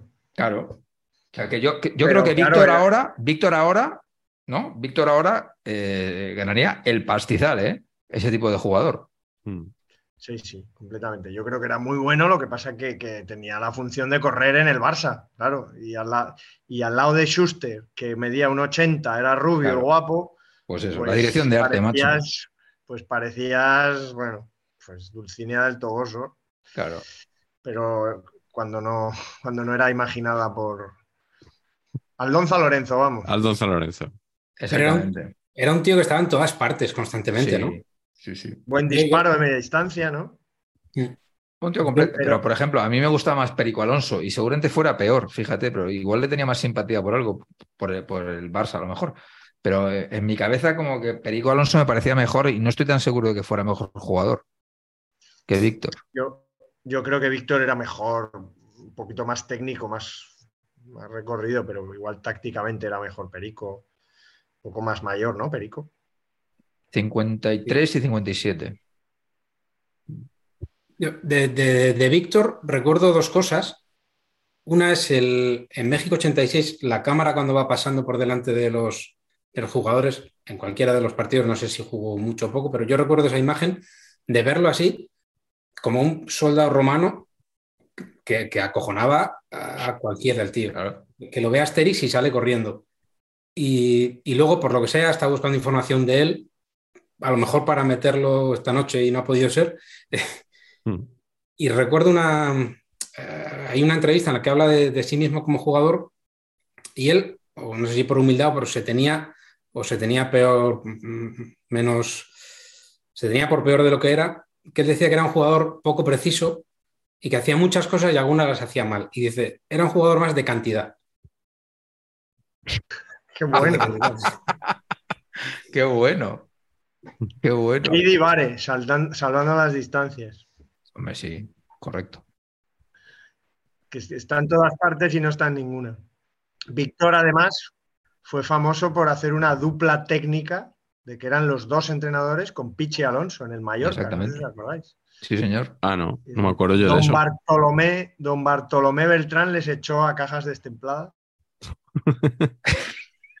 pues o sea que Pichi Alonso podría haber tenido cabida en nuestro. Todo eso en nuestra cabeza. En nuestro especial de entrenadores efímeros, ¿no? Sí. Que Víctor sí que ha entrenado mucho, pero Pichi. en la selección catalana mucho tiempo. Catalana. Bueno, sí, pero Ya, ya. Efectivamente. más honorífico que otra cosa. ¿Cuál es tu siguiente jugador, Carleto? Yo ya voy a por el copo a lo grande. Don Hipólito, alias Policarpo Rincón. Policarpio. Policarpio, por don nuestro querido. Hay, hay gente que se cree que se, llama, que se llama Policarpio. Claro, porque nuestro querido Tomás Guas lo llama Policarpio en, en la radio. Pero no, era don Hipólito Rincón. Sensacional, hombre que lo daba todo. Él mismo habla de sí mismo en estos términos, o sea que no le va a asustar. Para mí, magno goleador de ilustre recuerdo eh, de la cantera del Real Madrid, donde en un par de temporadas hizo dos goles y ganó dos, hizo tres goles y ganó dos ligas. Le metió un día y creo que fueron importantes, porque una vez le ganó tres, en un partido contra el Zaragoza, ganaron 3-2 y hizo un doblete. O sea que esos dos puntos pudieron ser claves para, para la victoria. Jugó poco, estuvo cedido en el Real Valladolid y en otro equipo que sin haberme yo enterado, y creo que ninguno de vosotros, no hemos hecho un responso por su alma, que es el Dieter Zafra, Hombre, que ya no existe y yo no me había enterado. Yo tampoco. Desde hace unos pocos años, el Dieter Zafra ya no existe. Qué naming. Sensacional. ¿Lo fundó un alemán o qué? No, Dieter Siné es de Díaz de Terán. Es una de esas maravillas del naming español, una fábrica mítica de motores industriales. Qué Estaba bueno. en Zafra y que hizo equipo y que mantuvo esa denominación el equipo durante mucho tiempo. Ahora se ha sustituido, hay, un- hay otro Zafra, digamos, que ha ido ascendiendo, que, que cuando desapareció el Dieter, pues cogió su campo y tal, pero el Dieter creo que hace cinco o seis años despaso a mejor vida, cosa que bueno, desde aquí robamos por su alma. Mm, Histórico, ¿no? Como el mármol Macael, o sea, si desaparece. En ese estaba equipos, pensando, en ese y en el torpedo de cebolla. ¿Qué va, qué va a pasar, no? En el rápido de Bouzas, ¿no? Eh, Estos equipos así. Bueno, pues también ahí jugó Don Hipólito, que fue Pichichi en la temporada 82-83, con 20 goles, eh, uno por encima de Amarilla, el recordado jugador del paraguayo del, del Real De Zaragoza. Zaragoza y del Barcelona también. Y exacto. Bien bueno. Y, y sí, era fino. Era probablemente todo lo contrario que, que- que- que Don Poli. Correcto. Era Garri, Lar- Garri Largo, mientras que Poli era de culo bajo, rápido, un Sí. torpedo que se hizo en el Betis, donde por supuesto jugó en la selección española, estuvo en la noche de la noche de autos de Malta, autor de varios goles. No, la de Cuatro, la ¿no? imagen está de Metió Poli cuatro. con el balón, cogiendo el balón ¿Cuatro? después de meter un gol y, y- y Cuatro él y cuatro Santillana. Maravilloso. Era maravilloso eso. Y, y yo creo que un punto honoroso del libro, vamos. Un Mm, glorioso menos, me- punto menos honoroso. cuando se lesionaba, que ahí Eso es. ese vídeo, ese, ese, Sí. ese audio que está en YouTube, ¿no? De, de su lesión hablando con José María García, igual le resta un poco de mérito porque eh, creo que dos semanas después ya estaba jugando. Y No sé. sí, Mm, Poli, Poli, Poli Un Rincón. tipo simpático, genio y figura, le pega mucho lo de genio y figura. Le definió, sí, le definió Clemente en su día como un picapodrero del fútbol, no un picapedrero. Estaba ya Poli Rincón en, desde tiempos inmemoriales en la SER, ya atizando a Clemente en la famosa guerra de las radios. Y entonces un día Clemente le, le tiró una en rueda de prensa y dijo, Poli Rincón, y se confundió y dijo, un picapodrero del fútbol. Joder. Y la verdad que no, no quedó mal, ¿no? Porque como diciendo, es, es todavía más vasto que picapedrero, ¿no? Picapodrero. Picapodrero es muy bueno, ¿eh? Picapodrero del fútbol. bueno, ahí lo dejo. El que no lo haya visto y solo lo haya escuchado, la verdad que, que fue un buen, buen jugador. eh, creo que es el, sigue siendo el máximo jugador, que me extraña, porque solo son setenta y tantos goles en la liga, en primera división del Real Betis. Que, que Rubén, por ejemplo, ha metido más goles, pero en primera y en segunda. Ya. Así que, bueno. Pues nada, que-. Ahí queda. Yo, eh, para cerrar esta tercera ronda, me voy a ir al, al País Vasco, a pesar de que también a este jugador le hemos tenido vistiendo la camiseta de Osasuna. Eh, se trata de don José Antonio Gómez Ramón, más conocido como Pizo Gómez. Eh, Patch se va a poner en pie, ¿no? Me parece, me, me está dando la impresión de que. Estoy ajustándome, simplemente la emoción hace que me, me impida estar quieto, ¿no? O sea, Pizo, tú ahora a alguien le dices Pizo, ¿no? Igual en su día, pues no sé, Pizo era un lienzo en blanco y, y si el primer Pizo que sale es un fino estilista, pues a lo Claro. mejor, ¿no? Te- con Pizo te viene pero como el único Pizo que conocemos es Pizo Gómez, ¿no? Pizo Gómez. el Eibarres de, de un metro setenta que empezó en, pues eso, en, la- en el Eibar, en, en su ciudad, eh, pues claro, era, este hombre era el, el pundonor hecho futbolista. O sea, hemos contado muchas veces la anécdota esta, o, o la hemos, o hemos amagado que la íbamos a contar, de cuando se lo encontraron los miembros de la Quinta del Buitre, o algunos de ellos, en la carretera de La Coruña y le iban diciendo desde un coche, Pizo eres mi ídolo, Pizo eres mi ídolo. Y, y vaciles así, porque claro, mal, pues, mal, mal. claro, mal. Mi- Mitchell que era calidad pura y Mal. Pizo pues, pues no exactamente, ¿no? Eh, y sobre todo me, me gusta mucho de Pizo Gómez, aparte de que en los últimos años se hizo periodista, eh, Sergio, tú esto lo, lo sabrás porque estaba en una radio ahí comentando en, en Navarra eh, un poco la actualidad de Osasuna. Eh, esto no, no me lo estoy inventando, ¿no? O sea, esto sucedió realmente. Un poco Luis Fernández de Radio Montecarlo, pero Es en que- Navarra. Pues lamento no poder ni contradecirte ni vale. confirmarlo, porque en esa época yo estaba ya en Madrid y la radio Navarra no la oía y no me suena esa historia, la Sí, estoy hablando ya de años 2000 y pico, bien entrados los, los 2000. Y, y me interesa mucho, sobre todo, que, o sea, como prueba definitiva, si alguien tiene alguna duda de que Pizzo era un jugador todo punto honor, su relación con Javier Clemente. Eh, vuelvo otra vez a Clemente porque si hay un entrenador que odiaba a los mingafrías, como él los llamaba, y a los del tiki tiki, ese era Clemente. Y, Clemente lo tiene en el, eh, con él en el Athletic, que gana la liga en el 84. En esa plantilla está. Dilo, dilo ya, dilo ya. No juega, pero está ahí. No, sé. Carleto, no sé, Carleto, por dónde quieres ir, pero, pero está, está ahí. Luego. ¿dónde, ¿dónde entrena Clemente? En el Atlético de Madrid. El segundo, creo que es segundo proyecto de Jesús Gil, segundo o tercer proyecto de Jesús Gil. Llega Clemente al Atleti y a quién pide? A Pizo Gómez. Se va Clemente al Español, segunda etapa. Ahí está. Mercado de invierno. ¿A qué jugador pide para que le ceda al Atlético de Madrid? A Pizo Gómez. Tercera etapa juntos. Y luego ya Clemente se hace seleccionador español y se olvida de Pizo Gómez. Como es, como es, como es lógico y normal. Ya solo faltaba que Pizo Gómez hubiera, hubiera vestido la, la camiseta de España. Pero bueno, también eh, Osasuna, muchas temporadas. eh, luego volvió a Leibar, jugó en el Rayo Vallecano, ¿no? Que es otro equipo donde gustan mucho eh, este tipo de, jugadores, aunque ahora el Rayo parece que se nos ha hecho un poquito panenquita, ¿no? Esto- estos años, pero bueno, en los años 90 con Camacho y Paco Gémez y demás, pues eh, era, otro tipo de, de equipo. Y yo sé que a Pats le gusta que aquí se reivindique la figura de Pizo Gómez.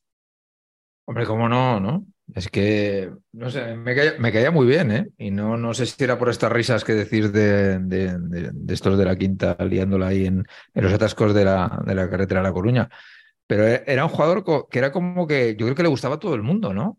Que era como, era como, sim- o sea, no, no- él no era simpático, pero eh, el personaje era Eso es. Sí, es que ¿No? yo creo que estos jugadores, hombre, salvo que te toquen el eterno rival, y te- pues al final yo creo que, que tienen unos, una serie de, de valores, de Sí, sí, características un- que le gustan a todo el mundo, ¿no? Un currante, ¿sabes? Eso es. Este tipo de cosas, sí, sí. Mm. Muy guay. Y Pues era un nada. jugador de pundonor, pero luego en las, en las imágenes cuando está, cuando no, no, no jugando, sino cuando posa, en vez de fútbol se ve claramente. Juega, tiene carica como de susto y de, de- transmite ternura, la verdad, en las, en las imágenes, pero luego jugando en el campo era un tío que jugó en, en la temporada 87-88, estuvo dos años en Osasuna nada más. Esa liga acaba Osasuna quinto y él es una de las piezas importantes en el, en el equipo. Mm. No, en el campo, claro, tenía personalidad, aunque luego igual era un poco más tímido de lo que parecía, ¿no? Sí. Sí. Probablemente. Bueno, pues vamos con la última ronda de jugadores, con el cuarto, luego diremos un entrenador también cada uno. Eh, Sergio, ¿con quién acabas tú? Esta última elección tengo que decir que no sé si es un poco lamentable, la verdad, porque ha sido a última hora. A ver, va- va- Yo- te juzgaremos, seremos benévolos. Sí, es que yo tenía elegido a Víctor, eh, a Víctor Muñoz, y, Sí. y me han tirado la- el asunto y he elegido a, a José Félix Guerrero, Pues, pues no sí, que- pues sí va a ser lamentable la, Sí. la elección. ¿eh? que no creo que fuera el. Salvo que le vieras jugar. No, es que ha sido, ha sido un arrebato de última hora, la verdad. Y no creo que fuera el prototipo de jugador pundonoroso, pero hay que tener un poco de pundonor, por lo menos hacia adentro, para ser hermano de Julen Guerrero y querer jugar a fútbol en primera división. Porque hay que, eso hay que reconocérselo, hay que tener valor para querer estar ahí siendo hermano. Este- Él estaba en el Bilbao Athletic cuando Guerrero era el jefe del, del Athletic le habían, no sé si le habían puesto ya la bandera de España por encima para aquella foto en, en Don Balón, creo que era. Eso igual era para, para Francia 80 y- 98, ¿no? ¿Puede ser? Para, Estados Unidos me pega más, porque sí, fue su momento, sí, sí, su es cima. anterior, sí, es verdad. Bueno, pues el tío es hermano de, de Julen y aún así intenta jugar. Fichó por la Real por 400 millones de las antiguas pesetas, que yo Bien. creo que eran muchas entonces. Sí. Y, y tuvo que soportar eh, el peso de, de su hermano y sobreponerse a, a eso. Y, y he visto así a última hora una entrevista que le hacen en El País en el año 98, creo que es, y, le- y el- además el periodista va un poco a saco con él. ¿Quién, quién Le- es el periodista? ¿Lo, lo tienes por ahí? Eh, necesitamos decirlo así, yo creo que era Miquel Ormazábal. Ajá. Vale, no bueno, por, por- por saberlo, como, como Sí. has hablado sobre su sobre su participación en la entrevista, pues por decirlo todo. Sí, sí, sí, ¿no? Y, y él va un poco a, da la impresión de que a pinchar, ¿no? Y le pregunta, ¿la, la Real es una estación de paso, un trampolín o es un objetivo en sí mismo? Y bueno, él se quita encima, la- yo vengo a la Real a jugar y tal. Y, y le pregunta otra vez, ¿no ha extrañado el escudo de la Real? Según dicen, porque es un profesional íntegro. Lo tengo muy claro, soy profesional del fútbol y ahora estoy en un gran equipo al que me debo de todo corazón. Claro, estoy en San Sebastián, viniendo del, del Atleti y siendo hermano de quien es, bueno, lo tomarían con, con suspicacia, creo yo. Y luego vuelve a preguntarle, ¿guarda algún sentimiento por no estar en el, en el, en el Athletic? Y él dice, la vida me ha marcado este rumbo y ahora estoy en la Real, nada más. Lo único que puedo sentir es un poco de pena por la ilusión que tenía mi padre de ver jugar a sus dos hijos juntos. Y otra vez va el, el entrevistador. ¿Y no está harto de que los informadores le preguntemos siempre por el Athletic y por su hermano Julen? Hmm. Forma parte del trabajo de los periodistas, dice. Bueno, tuvo que sobreponerse a eso, como le ha pasado a muchos hermanos. Yo creo que ese es un, un tema para desarrollar, ¿no? Los hermanos de los... Sí, sí. Bueno, de hecho, hasta el punto que Pachi y yo le dedicamos a un, un pormenorizado estudio en saber y empatar esa obra magna que, que, está, que se está regalando mucho en estos Reyes. O sea, eh, hoy, que hoy, que, hoy que es la noche de Reyes, mañana mucha gente abrirá ¿Quieres El- decir el- que lo traen los Reyes Magos? el. Claro, claro, claro, sus majestades. ¿Vosotros distinguís a, a Melchor de Gaspar? En este, Sí. Hay que recordar que en este programa creemos en los Reyes Magos. Cuando Sí, sí. están juntos, sí. Quedaba alguna duda. Hay que recordar que hubo un, un Melchor muy atractivo en una cabalgata de Humanes de Madrid. Esto fue así. Creí que ibas a hablar de Melchor Ruiz cuando has empezado la, la- frase. Melchor el- y atractivo y ha, sa- ha sacado un Melchor Ruiz, de repente. bueno, si te has puesto a ti de atractivo, también, ¿por qué no? no? Pero había gente en los comentarios o en, o en Twitter que nos decía estos días que, que ojalá muchos papás Noel y muchos Reyes Magos estas Navidades repartiendo regalos e imitando a Jesús Gil, Hombre, yo creo que eso, como hiciste tú en su día. eso, sí, sí. O a Chiquetete. Grandes Bueno. momentos. Bueno, pues en el libro, para el que no lo tenga, ahí llevamos el capítulo de, de los hermanísimos. Eh, Patch, ¿con quién seguimos? Pues seguimos con un poco como el caso de Diego, que ha contado Carleto. Es un jugador eh, paralelo, en el sentido de que, pues que este chico, que es Ángel de los Santos, eh, futbolísticamente Ángel, eh, joder, este tío jugó de titular en el, en el Real Madrid cinco temporadas. Cinco. y a mí, que me pilla en mi momento esto de gustarme muchísimo el fútbol, yo no podía entender cómo era internacional, cómo era internacional eso, Perico Alonso, y no lo era Ángel. O sea, para mí era, eh, ¿pero por qué? Si es el, eh, es el Perico Alonso del Madrid y el Madrid es el Madrid, ¿cómo es posible que mm. este hombre no sea internacional? Y nunca lo fue. Y fue, y joder, era, era Ángel del, del Bosque Estilique primero y luego Ángel Gallego Estilique y Juan todos de los 34 partidos, 32. Era, era muy tremendo. Eh, eh, eh, Ángel había jugado, en, había jugado en, primera en el, Salamanca, llegó al Madrid ya mayor, tenía 26 o 27. Y, claro, una cosa que, me sorprendió de Ángel en su momento fue que era el único que se entendía con Cunningham, porque era de los, de los pocos que hablaban inglés en el vestuario. Ángel decías, el típico esto, nació en, era, era Onubens, había empezado en el Recre trotón. Y dices tú, pero este hombre, ¿cómo puede ser que hable en inglés? ¿no? Tiene estos prejuicios de las cosas, ¿no? Y resulta que era el que era, el más culto del equipo de largo y tal. entonces, cuando le hicieron una entrevista en la revista, en, el, en la revista del Madrid, y dijo sobre él mismo: hacía muchos kilómetros. Mi ventaja eran mis características, pero que conste que sin saber pegarle al balón no te dejan jugar en el Madrid ni en ningún equipo. Y aquí está la clave. Porque yo en Salamanca era un artista, pero claro, comparado con Del Bosque, ¿verdad? Muchas veces es verdad, el punto nos llega cuando te pones a jugar por encima de tu nivel, ¿no? Y tienes que, tienes que reconvertirte un poco. Y tienes que pasar a, si, tienes, si tienes físico y ganas, pues a ganarte las habichuelas a ese nivel así, ¿no? Y a mí Ángel me flipaba, tío, era un jugador que me gustaba muchísimo. Carleto, ¿tú le viste a Ángel?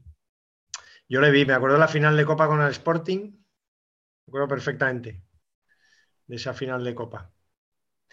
Y que ganó el Madrid. El Sporting jugó dos seguidas con el, contra el Barça y contra el Madrid y las palmó las dos.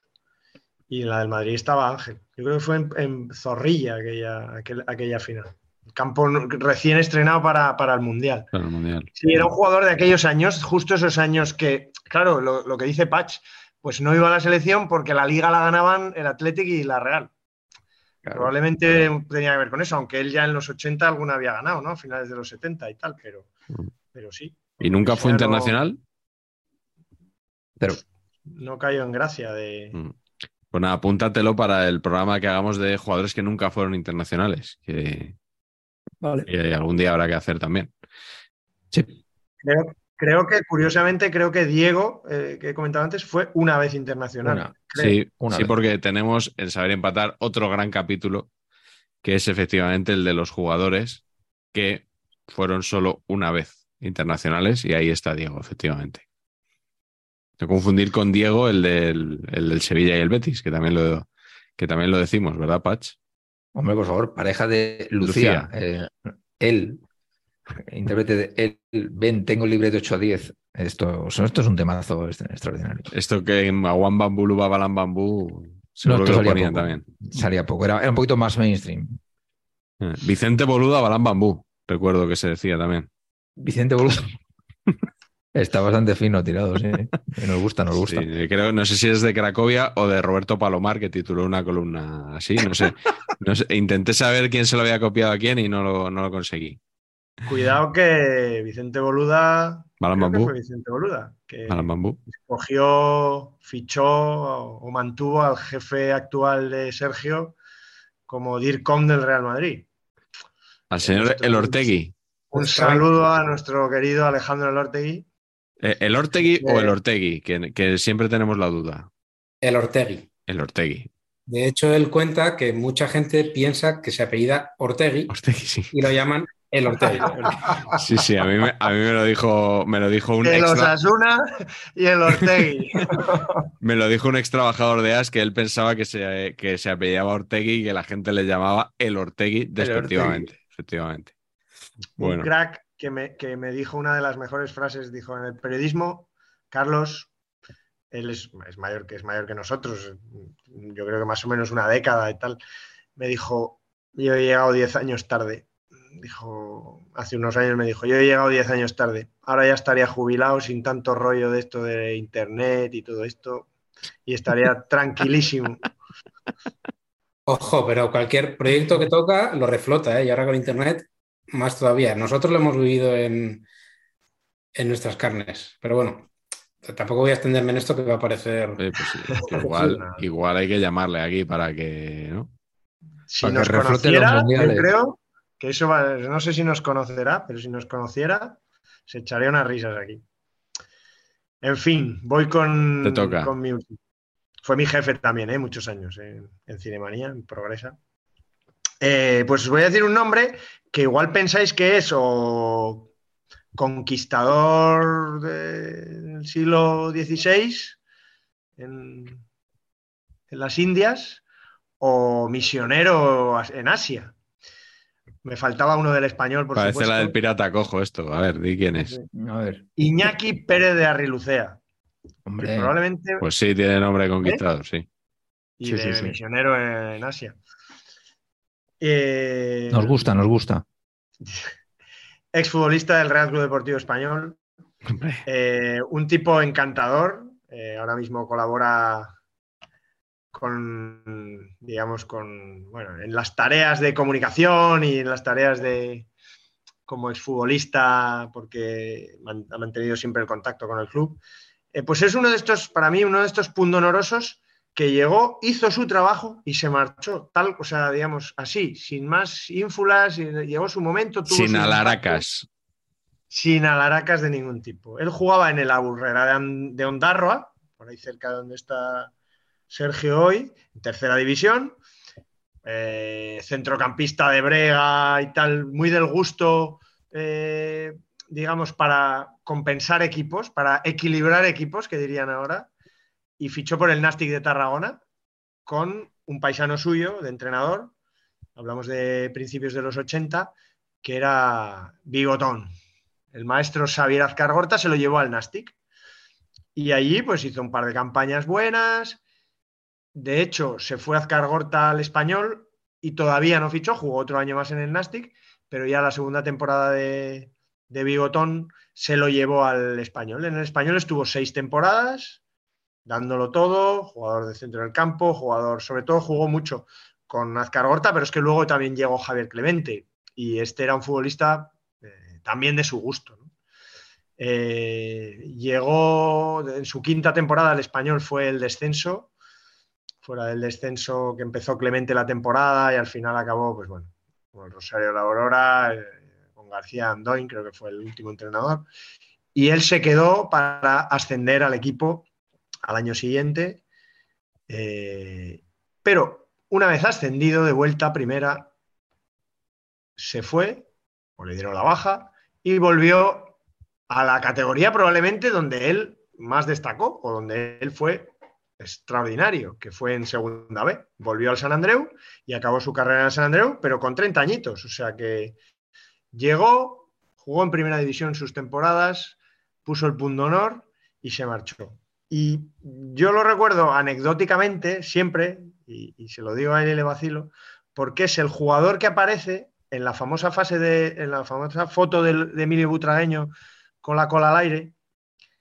Eh, es una jugada en la que porfía con él eh, el otro mítico Hop, pero Hop está como en el suelo tirado intentando rebañarle el balón y el que se le ve, digamos, de espaldas detrás del buitre, pero como haciendo el gesto de casi como de le estoy viendo la cola a este tío.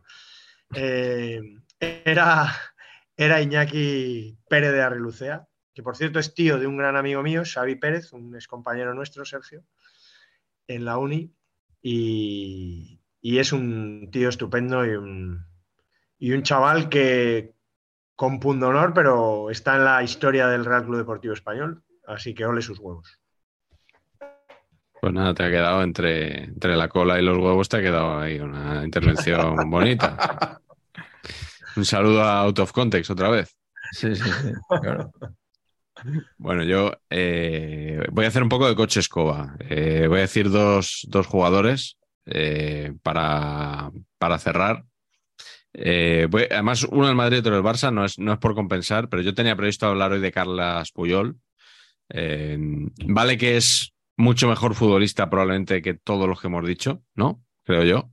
Eh, me sabía mal, me- o sea, no, no, no catalogarle solo como punto honor, porque evidentemente Claro. es mucho más, pero es que me parece la estampa de, la estampa de Puyol, Sí. o sea, el, el físico, Sí. la melena, su manera de saltar, de moverse y tal, me parece que es un poco la, pues, el, el- el perfil ideal, ¿no? De, de este jugador en bueno, encima. Y, y luego me ha extrañado mucho que sobre todo Patch no haya dicho, bueno, Patch o Carleto, según se mire, no hayan citado a José Antonio Camacho. Eh, que como todo sabe, eh, gloria del español, según dijo Carleto en su día. eh, Sí. eh, y que, que pasó Es por el Real Madrid tenía- también. Ten- joder, eh, los entrenadores llegan después, ¿no? No, pero yo como jugador, quería decir, no como entrenador. vale. Eh, Vale. No, no sé si era el que tú. No, no era el que tenías pensado decir tú. Pero a mí me, con- me contó el señor Zaldívar, yo a Camacho le vi jugar muy poquito. El señor Zaldívar, que es madridista, que tenía su abono en el Bernabéu y que estuvo muchos años yendo, y me dijo que en cinco años no le regateó nadie a, Ca- a Camacho en el Bernabéu. Eso es posible. Y eh, claro, est- esta cosa es verdad que, bueno, luego habría que verlo, pero yo del señor Zaldívar me fío. Y eh, sobre todo, ese gesto de, creo que es Roberto Fresnedoso, ¿no? Yendo al banquillo en la ciudad deportiva porque tenía aquí un, no sé qué, Un cortecito, un un cortecito. cortecito, un, un padrastro que se le había.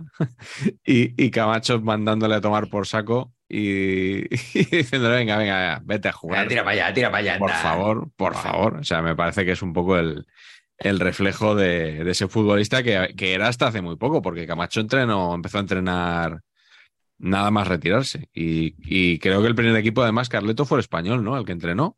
Puede ser. Eh, pues no sé si fue el primero. Si no fue el primero, ahí, ahí, ¿eh?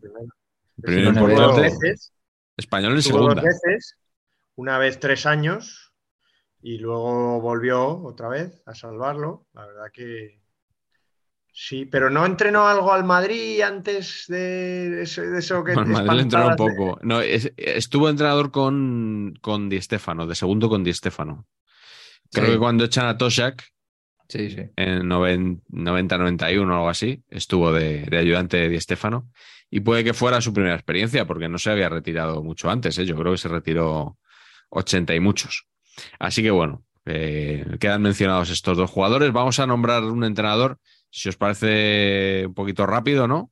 Entrenador que sea que haga apología del pundonor en el fútbol. Sergio, ¿con quién te quedas tú? Pues si es rápido, digo Ranieri y sobre todo por su llegada al, al Valencia. Ranieri tiene una carrera larguísima. Antes del Valencia había entrenado un montón de equipos y, Y luego y, y después también. y después a otros muchos.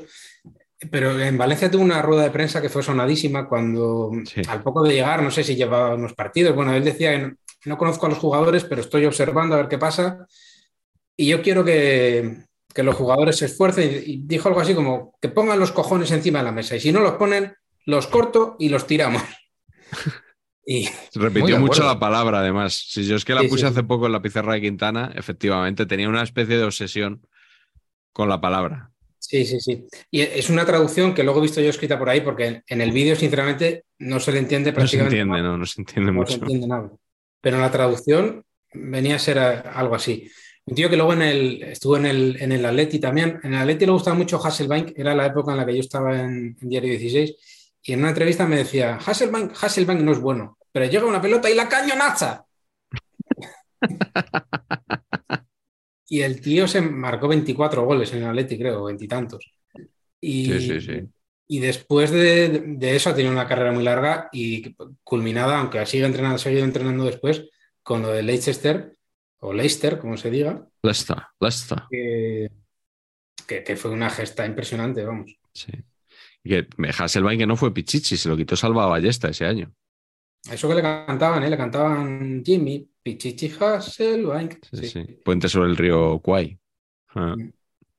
Sí, pues eh, sí, sí. Ah, que, que yo también te he seleccionado, me, perdona que me salte el orden, pero ya que eh, ya que Sergio ha, ha contado esto, eh, yo quiero, o sea, mi entrenador es Benito Floro y, y probablemente esto va a sorprender a mucha gente, ¿no? Porque Benito Floro, el científico, el analítico, el que decían que llevaba gafas no graduadas solo por aparentar, el queso mecánico, ¿no? La frialdad de, de- de ese nombre. Eh, pues claro, tuvimos que esperar al final de su etapa en el Madrid, tan al final de su etapa en el Madrid como su último día, su último partido en el Madrid, para ver el verdadero fútbol de Benito Floro. Estoy hablando, evidentemente, del Camp de Sports de Lleida y esa mítica charla, Patch, que, recuperamos en el, libro, mm, donde dice, empieza diciendo, ¿dónde están esos cojones y la calidad y las ganas de jugar? Nótese que enumera tres cosas, pero la primera dice, ¿dónde están los cojones? Luego ya la calidad y las ganas de jugar. Eso ya viene después. Eh, luego dice, poniéndolos, poniéndolos y nada más. Aquí es un poco la de Ranieri, ¿no? Se refería a, a lo que se refería. Eh, ¿Dónde está el equipo? A tomar por culo el balón y las cagaditas, el pelele y lo otro y lo otro. Y quiero hacer mucho, total. Joder, que sois el Real Madrid, hijos. Un montón de almas, un montón de cariño, un montón de déficit en el club. Está en vosotros, ¿qué cojones? Ahí, de nuevo, la palabrita. Luego, eh, tiene un mal uso aquí del imperativo que dice, sufrir, me cago en tal, ¿no?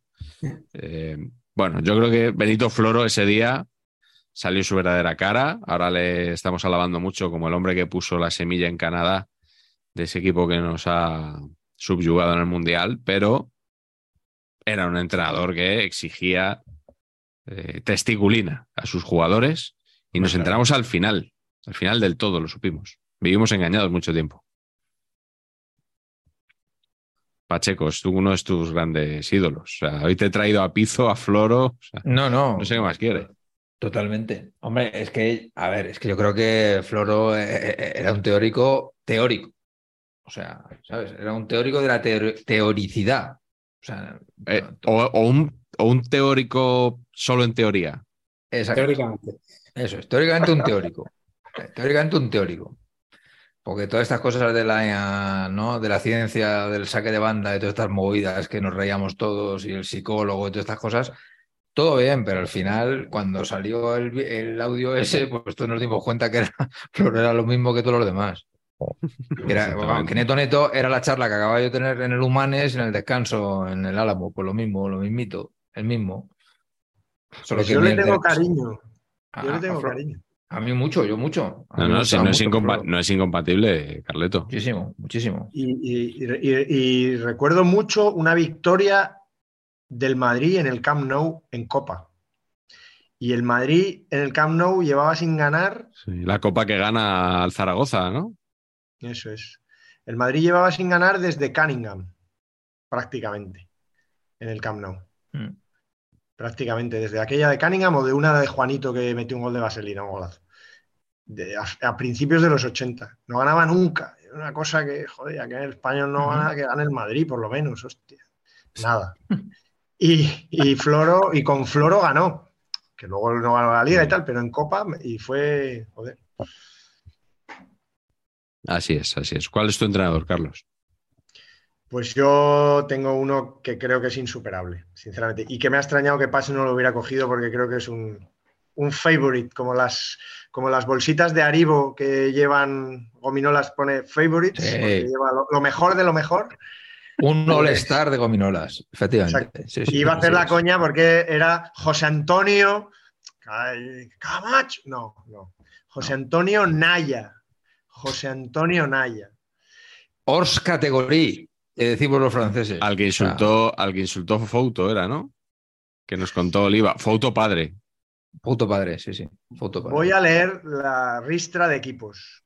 Cádiz, Ourense, Burgos, bueno, entonces Orense, Burgos, Deportivo La Coruña, Murcia, Levante, Recreativo de Huelva, Linares, dos temporadas, Castellón, Alavés, dos temporadas, Granada, Jerez, dos temporadas, Real Burgos, Centro, Central Sport Sabadell, Murcia, Cádiz y Ourense. Eso en el fútbol profesional. Eh, bueno, un coruñés, que eso también imprime carácter, o sea, el acento es una especie de de David Vidal, pero en militar. O sea, sin bigote y en militar. Porque él se fue a estudiar a Madrid con 18 años al Ejército del Aire, le destinaron a León y ahí empezó a hacer sus pinitos en la educación física. Y a coger equipos y equipos por la zona, hasta que le llegó el salto al Cádiz en el 71 y ahí empezó a entrenar en, segunda. Y era, pues bueno, el típico entrenador que cogía los equipos y los reventaba físicamente. Era, como era? Mr. Mármol, pero en versión... En versión... Estaba Mr. Látigo también. Mr. Látigo. Eso es.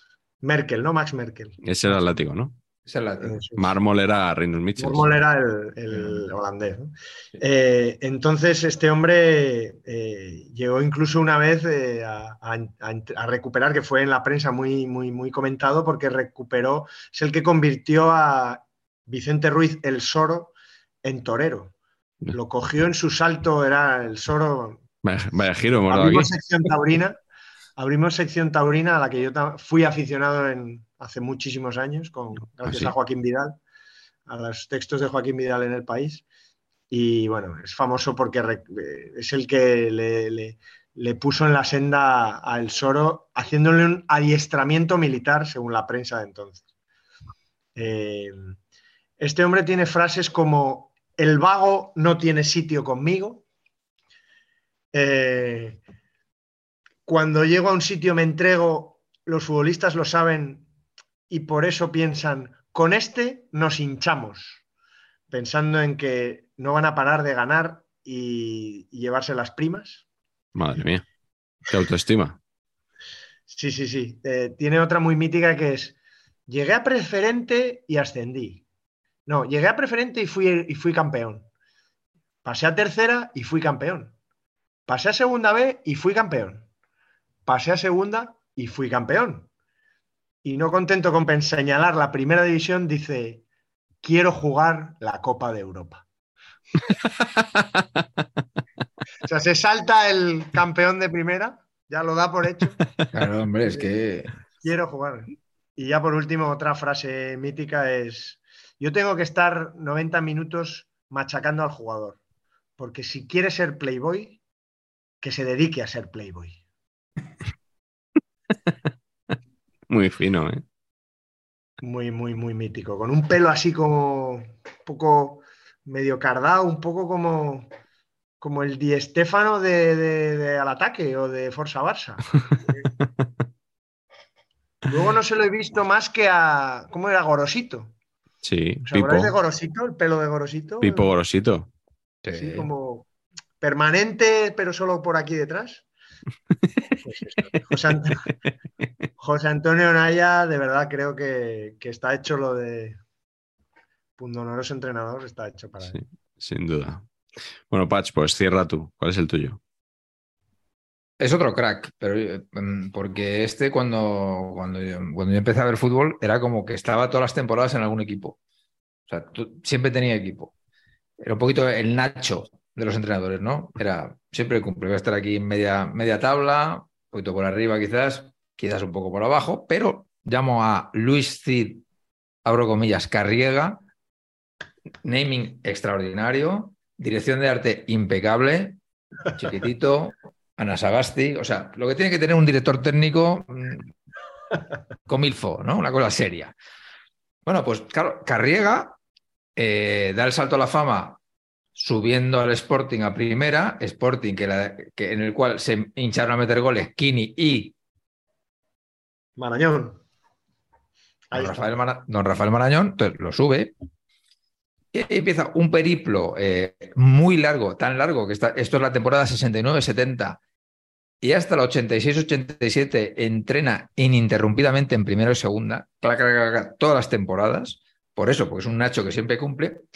Pero aquí tiene dos cosas en su biografía de entrenador que me, que me molan mucho. La primera es que se fue del Sevilla al Betis, que eso es una cosa que yo, no me acordaba de esto.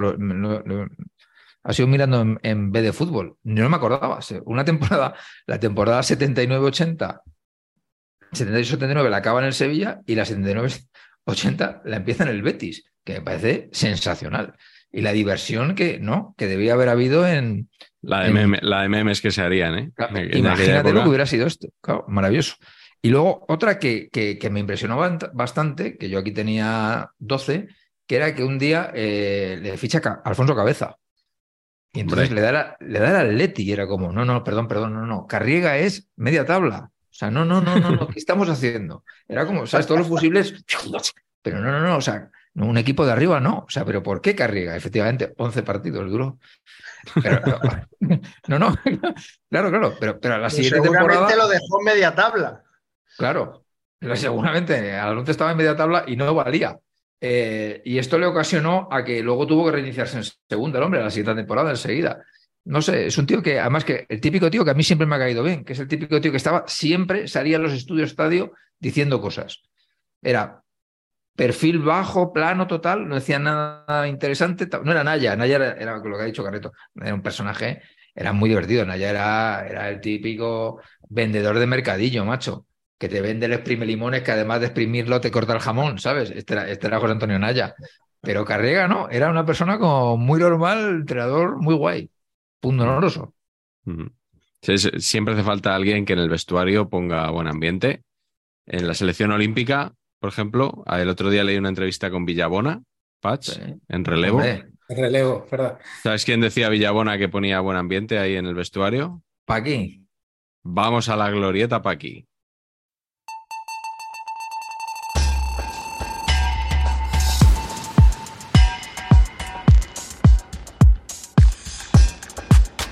Aquí te voy a contar.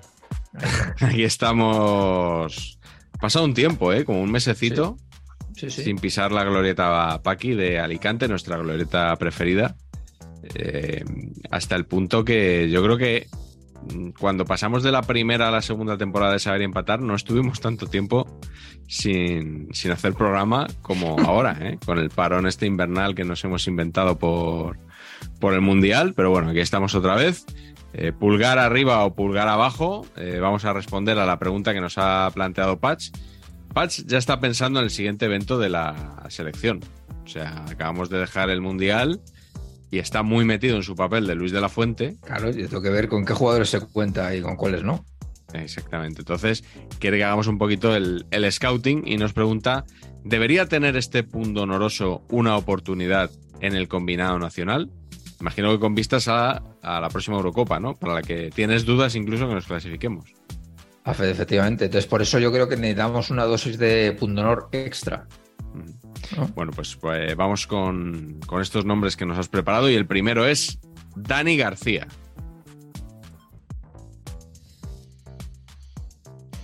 No, no nos convence. No sé si va a ser la tónica de la glorieta de hoy, la de que no Sí. nos convenzan los nombres, ¿eh? Hay que jugársela mucho, yo creo. Sí. Patch, tú eres el, el que te, le he visto más visceral de todos. Malísimo. No, no, yo no entiendo a este hombre cómo juega en el Athletic. Me, me- me supera. Dani García es el típico jugador que no, no, no lo entiendo, tío. No lo entiendo. O sea, no le Es veo las virtudes. Es un poco anodino, ¿no? No sé. Pero por Ser- Sergio, por ejemplo, bien, ¿no? Porque así no le quitan a nadie de tajonar si juega este. Vamos con el siguiente nombre que tiene nombre vasco y es Aitor Ruibal. Yo por el Aitor, porque. Yo sí, yo fíjate que. Sí. Bueno, Muy fan de los delanteros reconvertidos en lateral. Convertidos. Sí.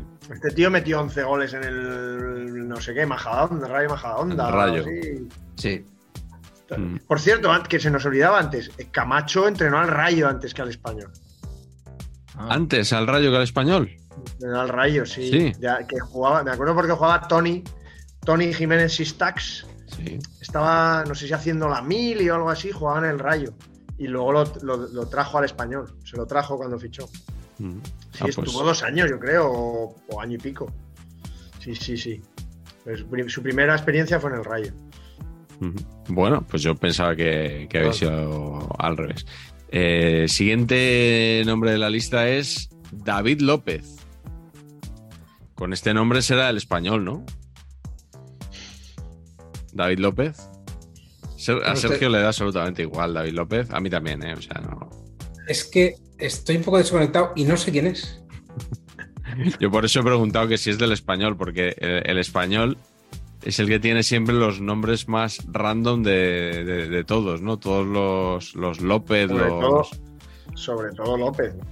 Sí, muchísimo López.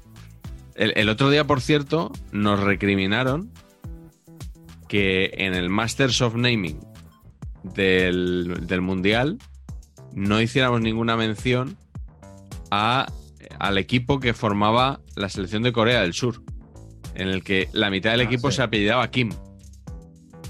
Ka- no Kim Domene, o sea, Sí. Kai- K-I-M. Sí. Y, y recuerdo que hubo un, hubo un audio de, de un locutor dando la alineación del, del equipo coreano y decía Kim, Kim, Kim, Kim, Kim, Kim. Y luego ya decía los cinco que quedaban. Déjame presumir de, de naming combinado a mí, Vamos. porque yo soy Sergio y mi mujer es Ramos, de nombre. Ah, muy bien. Fenomenal. A ver, David López, David López sí. David López es el, de- el, que- el que era del español y el Girona. Claro, claro, pero David López sí por una razón, porque David López tenía que haber sido internacional. Igual que Dardé se va a retirar sin ser internacional. Y no puede ser. Estos chicos, este tipo de jugador, tiene que ser una vez internacional. Si decir, jugaran en otros clubes ya Claro. habrían sido. Ahí hay obviamente un es- maltrato. Desde que Pablo Porta se fue de Así la es. Federación Española, Hombre. al español no se le trata igual. En cuando, Pedro- Pe- cuando entró Pedro Busquito se nos acabó el chollo. Esta es la realidad. Se acabó. Bueno, el siguiente nombre es. Este sí vais a saber quién es y dónde juega. Fali. Pues Pero me cae muy bien, pero. Me cae muy bien, pero. Ahora resulta que Fali va a ser peor que Eric García. es que me descojono, vamos. Además, es de la Pues, cantera pues del mira, Barça. pues mira, sí. Es de la Miguel. Con lo, que, con lo que yo te he apoyado aquí con los mundiales y eso, y ahora que me hagas esto. Sí, sobre todo con los mundiales. Es que no me jodas. Tiene, tiene más partidos en el Barça B que Eric García, probablemente. Bueno, es que Eric García se fue al Manchester City. Ah, Ah, no haberse ido, claro. Y Bueno, Gerardo pero Piqué ¿desde es cuándo, hay que tener, ¿Desde cuándo hay que tener partidos con el Barça B para acumular para, méritos? para- o sea, no joder, sé. para jugar en el primer equipo del Barça es un Claro. mérito importante, ¿no? Esto es así. Bueno, a ver, antes de que, de que se nos vaya el, el debate a terrenos chiringuitescos, eh, nos vamos con Nacho Vidal. Y espero que aquí ¿Quién- haya yo? algún chistecito con el, con el otro Nacho Vidal. ¿Quién sería yo en el chiringuito? Eh? Voy dándole vueltas. ¿Quién serías tú, En un Tú, ataque de Tú. Alessandro? No hay perfil perico, ¿no? En, en el chiringuito El guapete, ¿no? Pero no. de Lucas. Ah. No. Bueno, Nacho, Nacho Vidal. Vidal, Nacho Vidal, no os he visto que, que sacabais. yo para abajo. Sí, Patch sí confía. Hombre, no sé.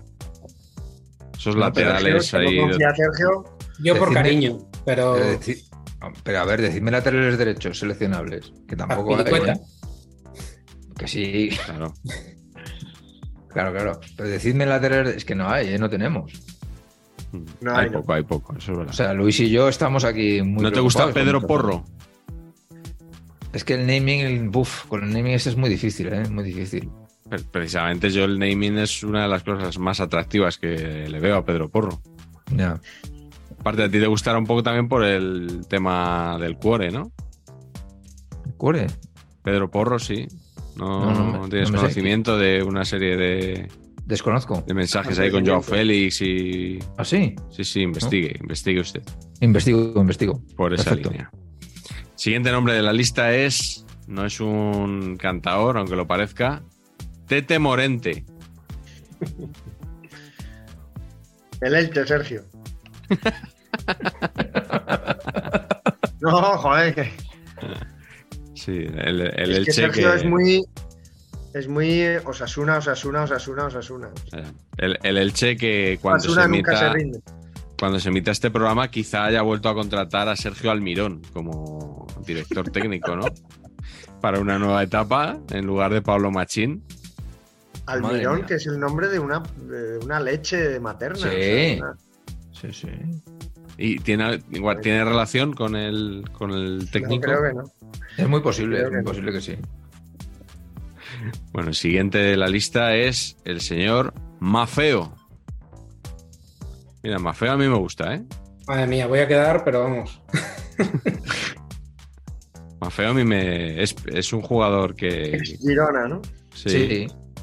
Pero más feo, primero canterano nuestro y segundo, eh, estamos en las mismas. Es que no, hay- no- o sea, estamos Luis y yo muy preocupados con que no tenemos lateral derecho. Si no tenemos lateral derechos. Esto es así. Izquierdos nos sobran, nos sobran. Tenemos a Cucurella, ahí Cucurella. que no le convocamos ni siquiera. Fijaros el nivel. Pero derechos no tenemos. Y Mafeo de naming va bastante bien también, ¿no? Hombre, más feo, es buenísimo naming. ¿No había un Josto Mafeo? Iba a decir, a mí Sí. por más feo me viene Justo. Sí. Yo estoy más feo en Telecinco, ¿no? Salía en Telecinco. Unos pelos así, ¿no? Sí, que tenía igual 186 años, era corresponsal, ¿no? En... sí. Estoy muy perdido ahora mismo, no sé, no sé de qué están hablando. Un periodista de Antena 3 que, leí- que hacía ¿Ah, sí? los telediarios y leía la prensa. Telecinco, ¿no? Telecinco, ¿no? Ah, Telecinco. Yo creo en Telecinco, Telecinco. Eso, hasta duró hasta hace, hasta, hasta hace relativamente poco, ¿no? Leía, los, leía la prensa, ¿no? Ella la prensa Era un poquito Andrés Averasturi en italiano, Miguel, para que tengas un Sí, poquito de idea estoy viendo ahora, me, me suena de algo, sí. de la dirección de arte. Igual, no sé, el, el Filippo Ricci un poco de. Un De la política, entre, entre Averasturi y Punset, capilarmente, vamos a decir. Y He, he visto que está Filippo por Canadá estos días. Con su madre, ¿no? Sí, ¿Ah, sí? igual Su madre, que es está. una Igual está investigando algo naturaleza. de la canadiña para el próximo Sí, mundial o algo así. es ¿no? muy posible. Es muy Un posible. periodista como él, ¿no? Que se empapa siempre bien De raza. De Periodista de, verdad, no de las tonterías que hacemos aquí. Eh, el que va muy bien de naming es Abdom Prats. Ah, yo a este le daba una internacionalidad. ¿A que sí? ¿A que sí? El bigote Movember. Sí, es que el, bigotillo ese le, Hiperfan de puntos, ¿eh? Prats, tío. Qué y jugador, sus, macho. ¿Cómo sus golitos. Sus golitos. Y de vez en cuando se casca un gol de esos de highlight. Sí, sí, sí. No digas muy alto tú ahí, Carleto, en Coruña. El gol sé. aquel famoso que dejó al Depor en segunda. Sí, pero fue más bien. Luego tuvo aquella ocasión en el último minuto. Ahora no recuerdo quién. La de Marí. Pablo Marí. Fue más bien eso, sí. Sí, sí. Penúltimo sí, nombre de la lista de hoy es Easy. Easy Palazón. Aunque solo antes habéis sacado al Girona antes ya para hundirme, aunque estoy contento del, del buen papel del cacereño eliminando al Girona, próximo rival del Real Madrid. Madre mía, vaya, vaya alegrías más Bueno, tristes. próximo. Estaremos Eh, por eh. aquí eh, esta noche, ¿no? Alegrarte de la eliminación del Girona, Carleto. O sea, estás cayendo muy bajo, ¿eh?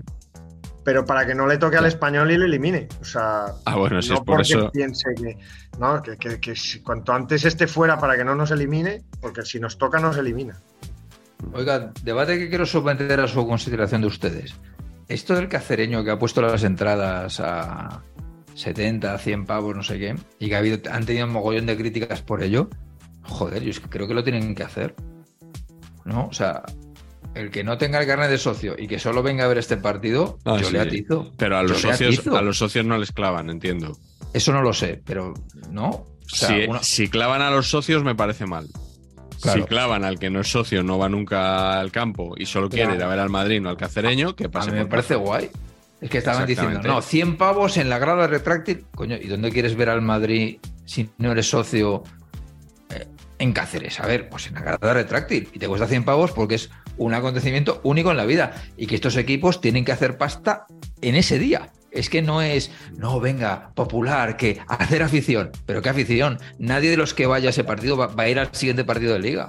Mm. Entonces hay que meterles. el- la- yo, vamos, estoy muy a favor de pegar estos palos. Totalmente de acuerdo. José María.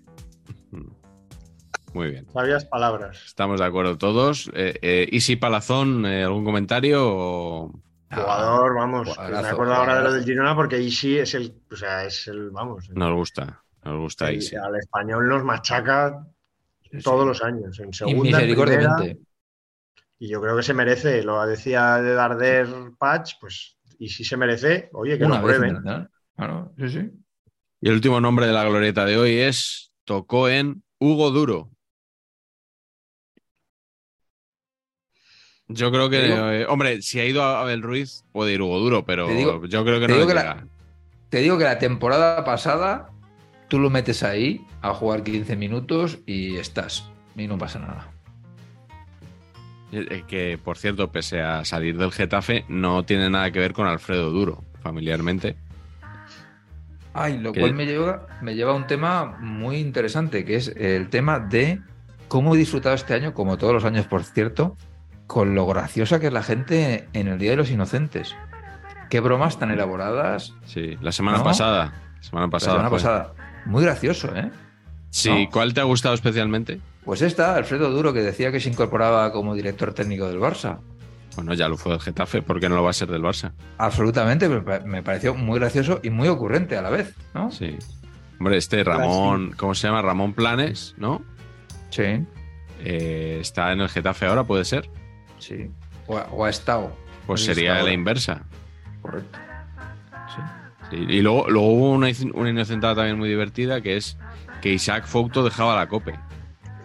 ¿Qué dices? Sí, lo puso él en Twitter. Eh, se cierra una etapa, no sé qué tal. Entonces los. Pero qué original. Sí, Las auto las auto inocentadas son francamente lamentables. ¿eh? Sí. Todo mal. Todo O sea, mal. cuando alguien anuncia de sí mismo una cosa que es inocentada. Para el es- año que viene tenemos que preparar el villancico de saber La empatar. Y la inocentada. y la inocentada. ¡Buah! O sea, yo diría Entonces, que. en vez de un CD-ROM, entonces, en vez, de, CD en vez de grabar un CD de canciones, necesitamos un CD-ROM. Hay que ir trabajando en ello ya porque es que nos come el tiempo, ¿eh? Podéis anunciar un programa en directo en Vigo, por ejemplo. En el Vialia. Donde las luces de Navidad. Simplemente voy a decir en vivo y en directo, y con esto ya doy por terminada mi, mi aportación a este.